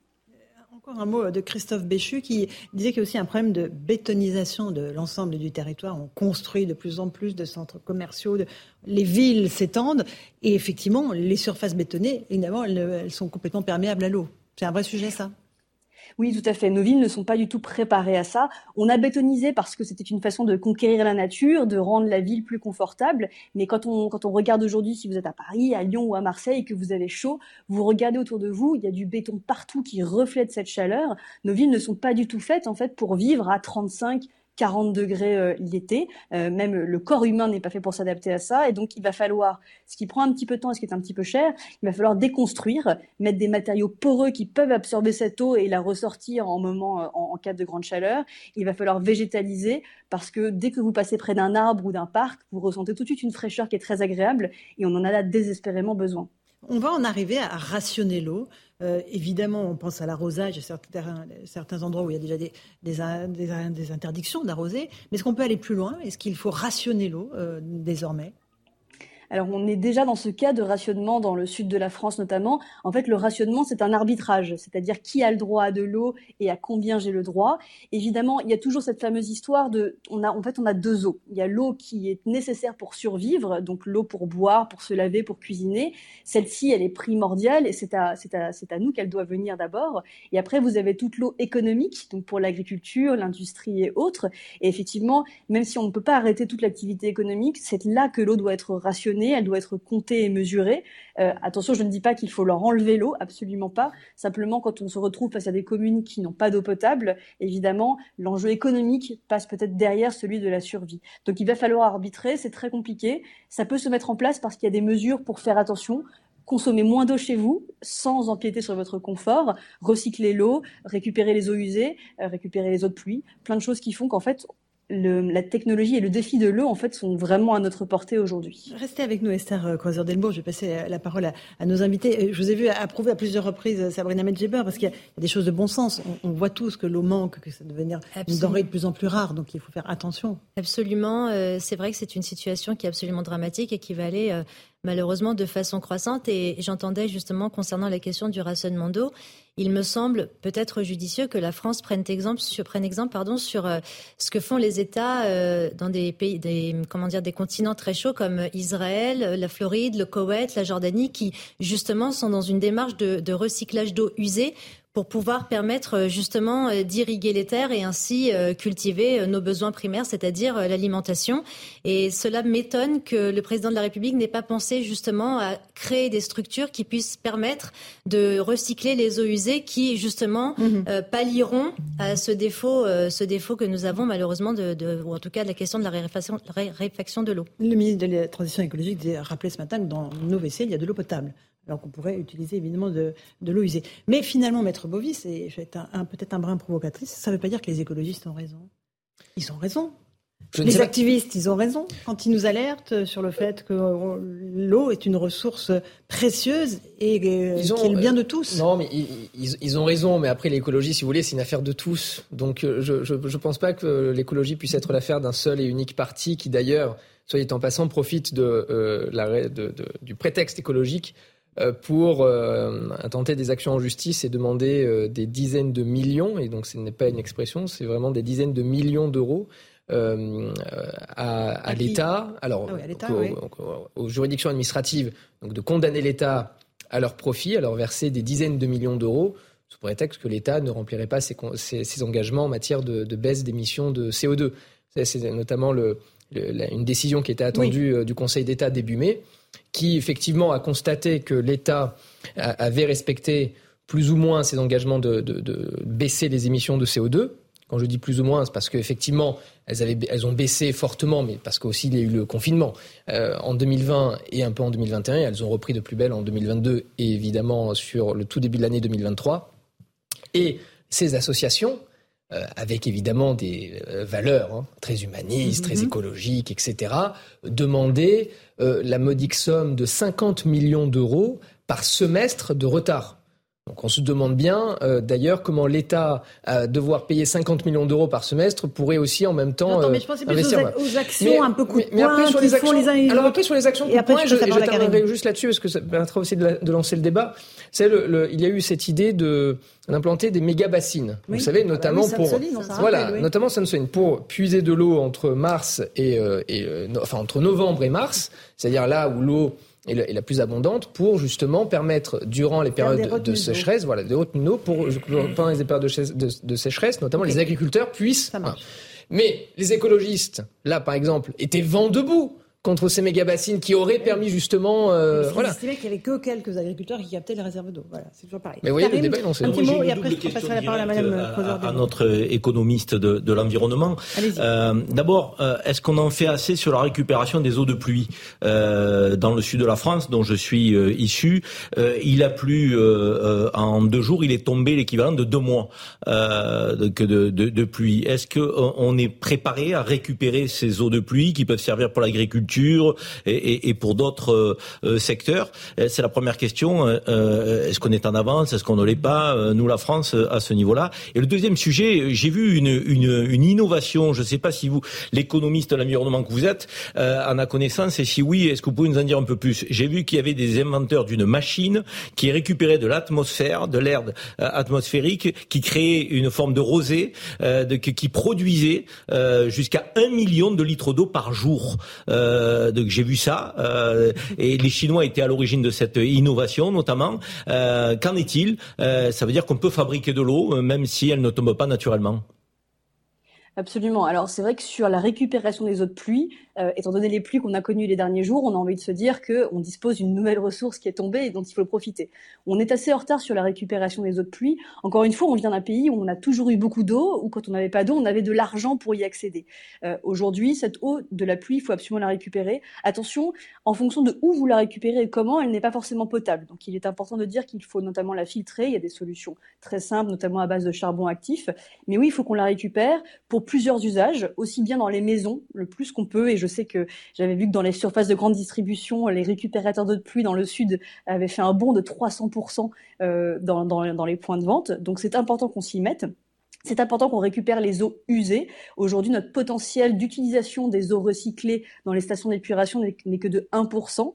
On ne peut pas monter jusqu'à 100% parce qu'une grande partie de ces eaux ont besoin d'être réinjectées dans le milieu naturel. La Seine ne pourrait pas exister si on ne remettait pas cette eau dans le milieu naturel, par exemple. Mais il faut qu'on puisse au moins monter à 20 ou 30% de notre potentiel. Et après, effectivement, vous avez raison, il y a beaucoup de technologies. Cette technologie en particulier qui récupère de l'air et qui produit de l'eau à partir de l'humidité dans l'air est extrêmement prometteuse. Je l'ai surtout vu déployer sur le continent africain où en fait l'innovation, ce qu'on appelle l'innovation frugale, c'est-à-dire celle qui, qui, part de rien et qui doit avoir, qui doit coûter le moins cher, marche le mieux. Et cette eau, en général, elle est potable directement. Donc c'est assez, c'est assez prometteur. Le grand problème, c'est qu'il y a beaucoup de technologies de l'eau qui ne trouvent pas en fait preneur, qui ne trouvent pas de distribution. C'est parce qu'il faut financer. Tout l'argent qu'on a mis, par exemple, dans le CO2 pour, pour financer la transition climatique et qu'on a mis sur le CO2, on ne l'a jamais mis sur l'eau parce que l'eau n'a jamais été regardée comme une matière économique, euh, comme un bien qu'il fallait regarder. En fait, l'eau a toujours été invisible. Et ça va changer. Merci beaucoup Esther euh, Creuser-Delbourg de nous avoir éclairé sur ce sujet euh, vital de l'eau. Il est 18h30, on est en direct sur CNews et sur Europe 1, le rappel des titres de l'actualité avec Somaya Labidi. Inondations localisées dans les Bouches du Rhône après de fortes précipitations. Les pompiers du département ont indiqué que plusieurs routes, maisons et entreprises ont été inondées. Euh, conséquence, certains salariés ont dû être mis au chômage technique temporairement. Selon Météo France, jusqu'à 150 mm d'eau sont tombés dans des communes du nord du département. Une marée humaine devant la cathédrale de Milan pour les funérailles d'État du Cavaliere. Les Italiens se sont déplacés en nombre pour assister aux obsèques de Silvio Berlusconi. À Milan, comme partout en Italie, les drapeaux sont en berne sur les édifices publics pour cette journée de deuil national. Une première pour un ex-premier ministre qui n'est cependant pas du goût de toute la population. Et puis les députés russes approuvent une loi interdisant le changement de sexe, une interdiction qui s'étend jusqu'au changement d'état civil sans intervention médicale. Le texte prévoit toutefois des exceptions dans les cas d'anomalies congénitales, mais elles devront être validées au niveau gouvernemental. Voilà pour le rappel des titres de l'actualité. Une petite pause. On se retrouve dans un instant dans Punchline. On évoquera la question du permis à 17 ans, ce qu'il faut permettre aux jeunes de le passer un peu plus tôt, un an plus tôt. C'est une idée du gouvernement. Et puis on sera en ligne aussi avec un couple de retraités, Alain et Gisèle. Ils ont 71 ans et 74 ans. Ils dorment depuis plus d'un an dans leur voiture à Vauvert, dans le Gard. On sera en duplex avec eux. À tout de suite dans Punchline. 18h35, on se retrouve en direct dans Punchline sur CNews et sur Europe 1. Dans un instant, on va parler du permis de conduire à 17 ans. Mais avant, j'aimerais qu'on parte euh, direction le Gard, la ville de Vauvert où se trouve Laure Para, notre correspondante, qui est aux côtés d'Alain et Gisèle. Euh, bonsoir à tous les deux. Alain, vous avez 71 ans. Gisèle, vous avez 74 ans. Ça fait plus d'un an que vous dormez euh, tous les deux dans votre voiture. Alors expliquez-nous, Alain, votre situation. Dans quelle situation êtes-vous aujourd'hui?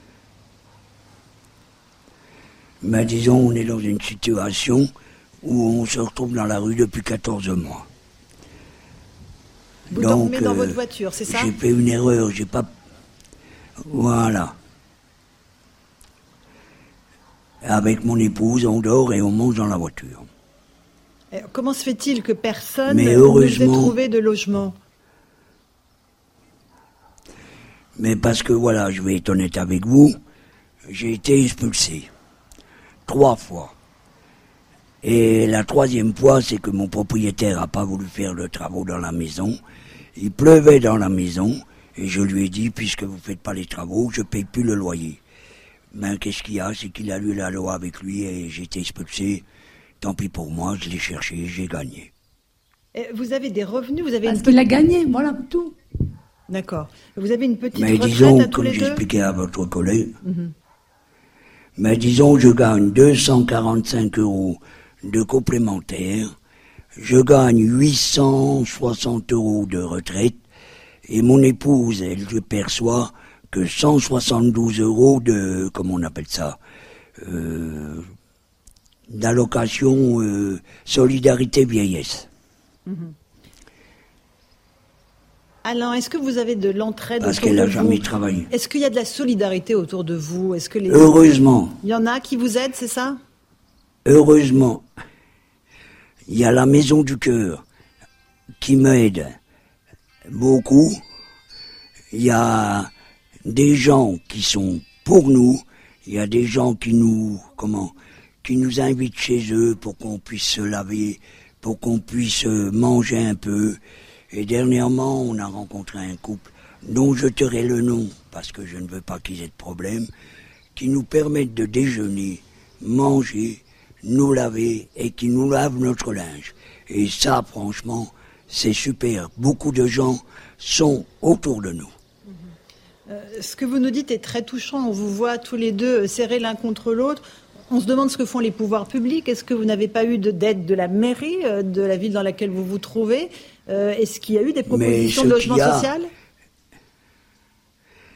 Non, madame. Pourquoi? Parce que comme j'ai été expulsé, les bailleurs sociaux ne veulent plus faire confiance. Donc il n'y a pas de solution qui vous sont, de relogement qui vous sont proposées? Et voilà. Et quand je demande même un petit studio, eh ben on me dit, vous gagnez pas trois fois le montant du loyer, on ne peut pas vous le louer. Donc c'est vrai qu'avec la petite retraite, eh ben on est coincé. On vous a proposé aussi un, placement en EHPAD, tous les deux, ce que vous avez refusé, c'est ça? Hein, Madame, on vous a... Oui, madame. Euh, on vous a proposé un placement en EHPAD que vous avez refusé, c'est bien cela Mon mari il, a pleuré, c'est pour ça qu'il n'a pas tenu. Je vous le passe, madame. Oui. On, disons, on a été placé par la Croix-Rouge pendant trois mois, quatre mois à l'hôtel du Lisdor à Vauvert. Une dame qui habite à côté, quand elle a su qu'on n'avait plus de toit, c'est, euh, comment dirais-je, euh, proposé de nous héberger. Seulement cette dame, par la suite, elle a eu des problèmes de santé. Je lui ai dit, maintenant vous avez des problèmes de santé, je ne veux pas que ça empire, on s'en va. Faut que vous vous soigniez comme il faut. Donc, son frère, son frère qui habitait à La Réunion, nous avait laissé sa maison. C'était, ça m'a touché énormément. Mais seulement dans cette maison, ce monsieur était en train de refaire les travaux. Dans certaines pièces, il n'y avait plus de, comment, de plafond, il y avait des fils électriques un peu de partout. J'ai pris peur pour ma femme. J'ai recontacté donc la Croix-Rouge. Et la Croix-Rouge, quand elle est venue, elle a dit vous pouvez pas rester là, c'est trop dangereux pour vous. Donc ils nous ont repris à l'hôtel César Mhm. Donc là, qu'est-ce que vous demandez aujourd'hui à Alain et, Gisèle Qu'est-ce que qu'est-ce qu'il faudrait faire Parce que là, l'été arrive, il fait 40 degrés dans votre voiture, euh, c'est absolument pas tenable. Qu'est-ce que vous demandez bah aujourd'hui Moi, je demande pas grand-chose. Même un petit studio pour qu'avec mon épouse, on ait un toit sur la tête, c'est tout ce que je demande. Et croyez-moi, j'ai 74 ans le mois prochain, parce que c'est moi qui ai 74 ans, pas ma femme. Eh ben, je me battrai jusqu'au bout. Pour ma femme, parce que ma femme, c'est ma vie. Évidemment, et, vous avez bien raison. J'espère que votre appel sera entendu euh, euh, par les pouvoirs publics, peut-être par la mairie de Vauvert. Euh, ils vous ont rien dit à la mairie pour l'instant, Alain? Mais, mais le problème, c'est que comme j'ai été expulsé, les bailleurs sociaux n'ont plus confiance. Voilà. Donc moi, ce que j'ai fait, j'ai fait un dossier de sous-endettement et je rembourse le propriétaire tant par mois. Donc pendant trois mois, je vais rembourser 22,61 euros et à partir du mois d'août, avec le peu que je gagne, va falloir que je paye pendant 63 mois 168 euros et quelques. Alors j'espère qu'après, je vais, si ça est comme ça, je pourrai plus m'en sortir du tout. Bon, écoutez, j'espère que en fait, euh, voilà, l'appel que vous passez euh, ce soir euh, sur CNews et sur Europe 1 vous aidera à, trouver une solution. On suivra le dossier. Je remercie Laure Parra qui était à vos côtés, qui est, venu jusqu'à Vauvert pour entendre vos explications. On, vous promet qu'on ben. continuera à suivre le dossier en espérant que ça vous aide. Ben, je vous remercie du fond du cœur. Parce que, croyez-moi, tant qu'il y aura un souffle de vie, je me battrai. Merci beaucoup Alain, merci Gisèle, merci beaucoup à Laure Parra. Euh, on, est bouleversé Karim par ce témoignage parce que on est en 2023 dans un pays où on parle de chat GPT, d'intelligence artificielle et on a un couple euh, qui, vit dans sa voiture depuis un an. Ça donne des frissons dans le dos hein, et ça donne honte aussi dans la société dans laquelle nous vivons. Nous Nous sommes au XXIe siècle, la sixième puissance mondiale. On n'est pas capable de loger avec décence que nos anciens, 74 ans, ils ont 1200 euros à tous les deux, qu'on n'est pas capable de leur offrir un toit. Mais dans quel pays vit-on? Dans quelle société vit-on? On est dans une forme de déshumanisation. Le président parlait de décivilisation. Je suis désolé. Mais là, c'est la société qui, est décivilisée en ne répondant pas à un besoin d'une urgence absolue. Ils sont dans la détresse la plus totale, c'est, ce couple-là. Je veux dire, ça pourrait être nos parents, nos grands-parents. Je veux dire, mais quelle honte mais quelle honte On a décrété un droit au logement euh, donc, euh, dans les années 2000 avec Jacques Chirac. Euh, on, revient au temps de l'abbé Pierre dans les années 50 quand mm. il menait son combat pour le logement digne. Mm. Ils donnent dans leur voiture. Vous parliez de 50 degrés l'été, mais elle est malade, elle suit un traitement. Il fait moins 10 l'hiver. Enfin, mm. je veux dire, non, mais il faut arrêter, quoi. C'est pas sérieux. On n'a pas un bailleur qui est capable de leur offrir un studio. Je veux dire, de que, Bien sûr. Et, alors, on leur a proposé un placement en EHPAD, qu'ils ont refusé parce qu'ils ont une petite chienne qu'ils veulent garder avec eux, ce qui paraît absolument normal. Euh, est-ce que quelqu'un veut réagir à cette situation absolument terrible euh, À la fois, enfin, c'est cette déshumanisation dont parlait Karim, cette désincarnation, cette déflagration qui, mais en même temps, euh, se confronte aussi à la grandeur de notre pays grâce à son tissu associatif qui aide malgré tout les, les personnes les plus, les plus vulnérables. Et effectivement, c'est absolument honteux que des personnes des personnes âgées qui pourraient être nos parents, effectivement, euh, vivent dans une voiture comme ça, sans, sans, sans, sans aide, euh, sans, sans confort, euh, dans l'indignité la plus sidérante. Je trouve ça vraiment, enfin, c'est dramatique. Quoi. Mm, mm, si mm. c'est effectivement ça le visage de la France et des personnes âgées qui sont des personnes vulnérables, et eh ben franchement, ça, ça fait peur. Le terme pouvoir public n'a plus aucun sens. C'est impuissance publique. Ouais. C'est pas pouvoir public. Norbert Pierrot, vous êtes avec nous. On va parler du permis dans un instant. Vous êtes porte-parole de victimes et citoyens. Ça vous révolte aussi sur bah, situation Bien sûr. On est on est tous des êtres humains. On est, comme vous l'avez dit, 2023. Moi, quand je vois une chose pareille, mais c'est affolant. Et c'est d'ailleurs très bien de le mettre en lumière, parce qu'il y a des gens qui ne le savent pas, qu'il y a des choses comme ça qui existent encore aujourd'hui, au XXIe siècle. C'est épouvantable. Et les températures que nous avons aujourd'hui, mais dans leur voiture, mais ça va être une catastrophe. Ces gens-là vont peut-être même mourir. Il y a urgence à agir. Hein. regarde, voilà. Mhm. Bah. Il y a urgence à agir. Bon, écoutez, euh, voilà ce qu'on pouvait dire. Euh, euh, c'était important de leur donner la parole ce soir encore une fois, je remercie leur para qui est allé jusqu'auprès de eux. On va parler du permis à 17 ans, parce qu'il y a une idée là qui est un peu dans l'air, euh, Monsieur Pirot, qui serait de donner le permis, enfin, de donner la possibilité aux jeunes de passer le permis dès 17 ans. Il y a certaines associations de, lutte contre l'insécurité routière qui se battent contre les accidents de la route, qui trouvent que c'est absolument néfaste comme idée. On fait juste le point avec euh, le sujet de Somaya Lalou, puis je vous passe la parole ensuite. C'est une mesure qui enchante les concernés. Le permis de conduire des 17 ans devrait être annoncé la semaine prochaine par la Première ministre Elisabeth Borne. L'objectif est d'améliorer la mobilité des alternants dans toute la France. Pour ces jeunes, l'absence de permis de conduire est souvent un frein. Tous les gens qui sont en province, si jamais ils veulent se déplacer, il y a très peu de transports en commun. Donc c'est une bonne solution, ils sont indépendants. Je trouve que c'est très bien pour les enfants qui sont raisonnables, bien entendu mais l'idée ne fait pas l'unanimité et inquiète certains parents. J'ai des garçons et c'est vrai qu'ils sont, euh, sont immatures. euh, C'est compliqué, il faut se battre pour, pour qu'ils comprennent, qu'ils comprennent vraiment qu'il ne faut pas boire au moment où ils conduisent. Freddy Cocoyer, enseignant de conduite à Paris, tient à rassurer les parents. C'est très bien euh, pour les jeunes aussi, je pense, parce qu'ils sont plus maniables. Ils ont moins de problèmes euh, au, niveau de, au niveau mental et on arrive à mieux les former. C'est très très bien, ça fait longtemps qu'ils auraient dû, euh, dû faire ça. Malgré les inquiétudes, le gouvernement a tranché. Les dernières expertises juridiques sont en cours afin de valider la proposition de loi. Alors, est-ce que vous êtes pour ou contre, Monsieur Pierrot, euh, porte-parole de victimes et citoyens, euh, cette possibilité de passer le permis à 17 ans? Je rappelle que les jeunes de 18 à 34 ans, c'est la catégorie d'âge la plus touchée par les accidents mortels sur la route. On est à plus de 500 par an ce qui est absolument une hécatombe. Alors, je ne vais pas vous faire une réponse de Normand. Euh, mais euh, il faut, non, il faut. Il y a quelque temps, on parlait, on, sort des annonces en ce moment, mhm. quasiment toutes les semaines. Euh, là, on voulait donc retirer les 12 points après donc le problème d'un humoriste, etc. Quel âge, quel âge a ce, monsieur?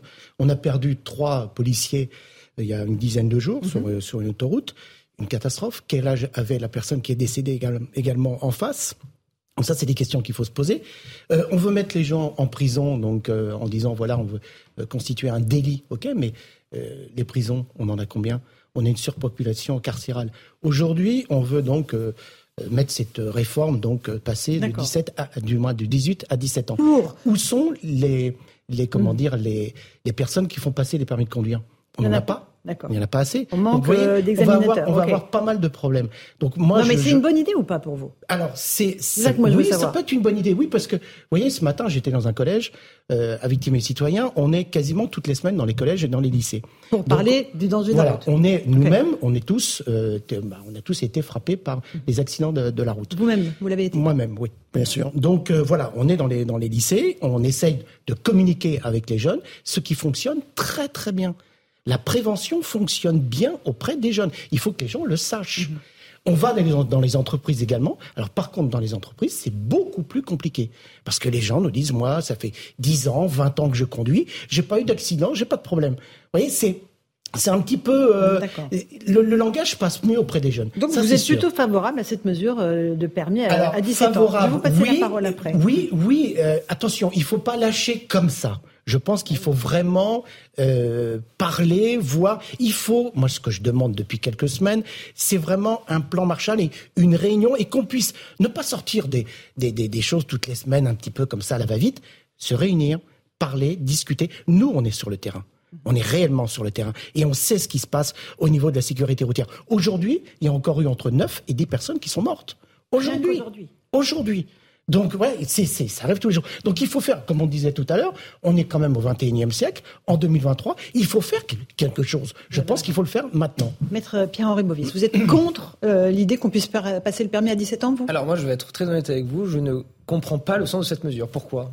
Pourquoi pas 16 Pourquoi, pourquoi baisser euh, l'âge Alors, officiellement, ça serait pour permettre aux jeunes de trouver plus facilement du travail dans les zones qui ne sont pas des zones urbaines où il faut prendre la voiture pour aller chercher du boulot, tout simplement. mais c'est pas une, c'est une raison, si vous voulez, qui n'a pas de sens. À 17 ans déjà, on peut faire la conduite accompagnée, qui permet justement d'apprendre. quelqu'un dans la voiture. évidemment, mais qui permet d'apprendre à conduire. à, 18 ans, il y, a, une certaine logique aussi à ça, c'est qu'on, euh, ça avait été expliqué par les membres du gouvernement, on voulait euh, caler l'âge auquel on pouvait avoir le permis de conduire à l'âge auquel on avait le bac, et donc qui permettait d'aller aux études supérieures, et donc qui pouvait, voilà, qui pouvait circuler. Et donc, ça peut avoir un sens. Moi, si vous voulez, je serais même plutôt favorable à relever euh, l'âge euh, pour avoir le permis de conduire. non, mais parce que rétrograde, hein, là. Et je suis Non, mais parce que attendez, on a, vous l'avez rappelé tout à l'heure, entre 18 et 24 ans, c'est la tranche qui d'âge qui commet le plus le, mortel, le plus d'accidents mortels. Je parle pas des blessés Mais c'est surtout qu'on le voit en plus dans tous les faits divers. Il y a, euh, si vous voulez, une propagation de, de, une démocratisation de la drogue, en plus, si vous voulez, chez les jeunes, au cours des soirées.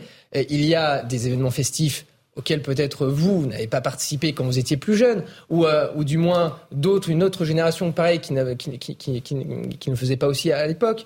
Et aujourd'hui, on a une génération qui, à mon avis, est moins responsable. Et d'ailleurs, c'est cette maman, c'est cette maman, c'est cette maman qui peut-être euh, va euh, va avoir quelques mots euh, quelques mots durs avec ses enfants ce soir, qui parlait de ses enfants mm. qui étaient immatures. Mais c'est vrai qu'on a une, on est face à aussi une génération qui est beaucoup moins responsable, à mon avis. Et je pense qu'il faudrait. pas toujours mieux hier. Et je pense qu'il faudrait. Je vais passer la parole aux autres rapidement. Plus renforcer, alors, Geoffroy, pour ou contre les permis à 17 ans et je vois pas, je vois pas l'intérêt. En fait, je suis désolé, mais je, je, trouve du boulot. Vous trouvez pas que c'est un intérêt Je suis pas contre. Je comprends l'argument de l'alternance, etc. Je, je comprends très bien.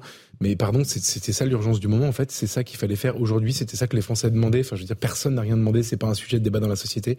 Et tout à coup, on va. C'est une petite mesure positive. Effectivement, on a bien compris que c'est un petit bonus. Hein. Mais positive ou pas, moi je suis d'accord. Il y a débat. Il faut en discuter. Enfin, c'est pas mm. sûr. En effet, la drogue, c'est un phénomène. Pardon, ça touche quand même de plus en plus les jeunes euh, et de plus en plus toute la France. Donc, euh, bah, non, pas que les jeunes malheureusement. Non, je sais, mais je, pas que les jeunes. Non, non, il faut arrêter de dire les jeunes. Rétrograde.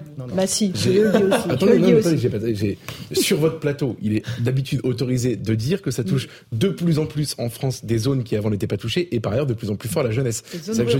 Je dis pas qu'il y a que les jeunes qui se droguent, je suis pas, j'en suis pas là. Non, voilà, on mais, pas faire... mais, non, mais ce que je veux dire, c'est que évidemment. Mais, mais attendez, mais donc c'est tout ça pour vous dire que du coup, le, le, avancer à 17 ans, je vois pas l'intérêt. De fait, il est vrai que les jeunes peuvent conduire à 16 ans avec quelqu'un dans la voiture.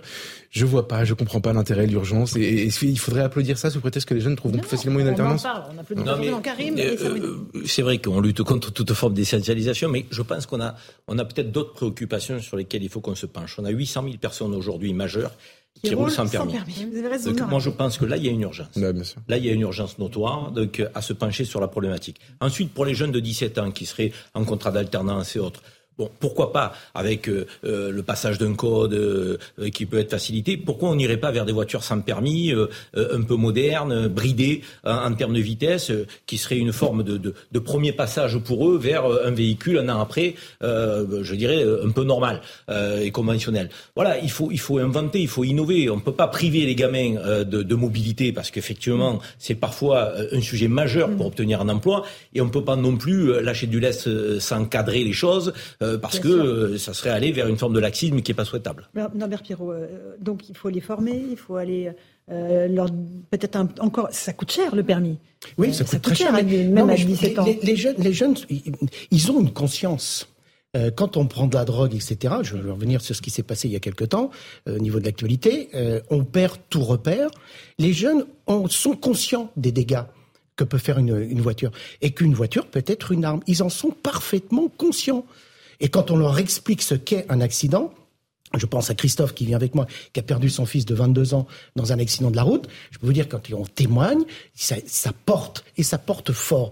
Et euh, on... Grâce à la prévention routière, les spots de communication. il, y a, un gros travail. Et moi, je pense, je, je, contrairement à Maître qui est sur ma gauche, moi, je pense les jeunes sont vraiment conscients. Les entreprises, on va dans les entreprises, comme je le disais tout à l'heure, effectivement, les gens, alors là, ne sont pas du tout conscients qu'une voiture peut être une arme. mais alors pas du tout. Quand on, est, sur le terrain. On s'en fout. mais oui, on le voit, on est sur le terrain. On le voit, on le voit tous les jours. Et je peux vous dire que les jeunes viennent nous voir après, nous disent, monsieur, il y a ça, ça, ça. Je vais faire attention. Et ce qu'il faut essayer de trouver peut-être sur les grandes villes, c'est peut-être un, un, processus euh, que le jeune, quand il boit, parce qu'il a le droit de faire la fête, il a le droit de s'amuser, il a 20 ans, bah, qu'il puisse rentrer en Uber, etc. Pourquoi il n'y a pas une carte jeune pour les Uber? Pourquoi? Et que l'autre partie pourrait être prise par les assurances. Mhm. Pourquoi? mhm. Mhm. Vous savez combien coûte? Moi, mon accident a coûté quasiment 2 millions d'euros. 2 millions d'euros. Ça leur coûte plus cher aux assureurs. Et s'il y a 70 000 blessés comme moi par an, ça leur coûte beaucoup plus cher. Il faut qu'on puisse discuter tous ensemble, se réunir autour d'une table et, et on trouvera des solutions. J'en suis certain. Je reste très positif. C'est intéressant. Hein.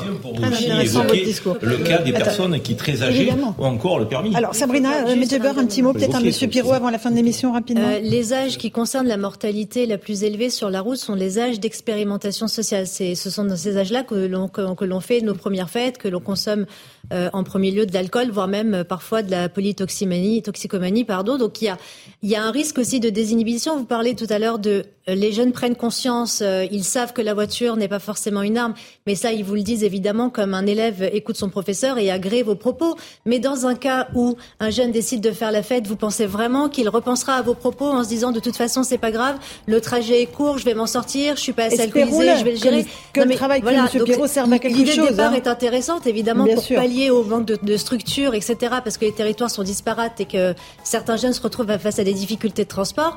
Mais il faut pas non plus négliger, pardon, voilà, le risque que ça comporte. Merci de continuer à faire votre travail de prévention dans les écoles, dans les collèges et lycées, plutôt collèges et lycées, j'imagine. Hein, que, et entreprises. et entreprises, voilà, de prévention évidemment, d'information de, de, nos jeunes et de ceux qui conduisent. On fait attention quand on est sur la route, évidemment. Hein, c'est évidemment. une voiture peut être une arme, on l'a bien vu encore il y a très peu de temps et elle tue. Voilà, Merci. sûr. Merci beaucoup, porte-parole de victimes et citoyens. Merci à vous tous d'avoir participé à Punchline sur CNews et sur Europe 1. Christine Kelly dans un instant. Europe 1 soir sur Europe 1. Bonne soirée à vous sur nos deux antennes. À demain.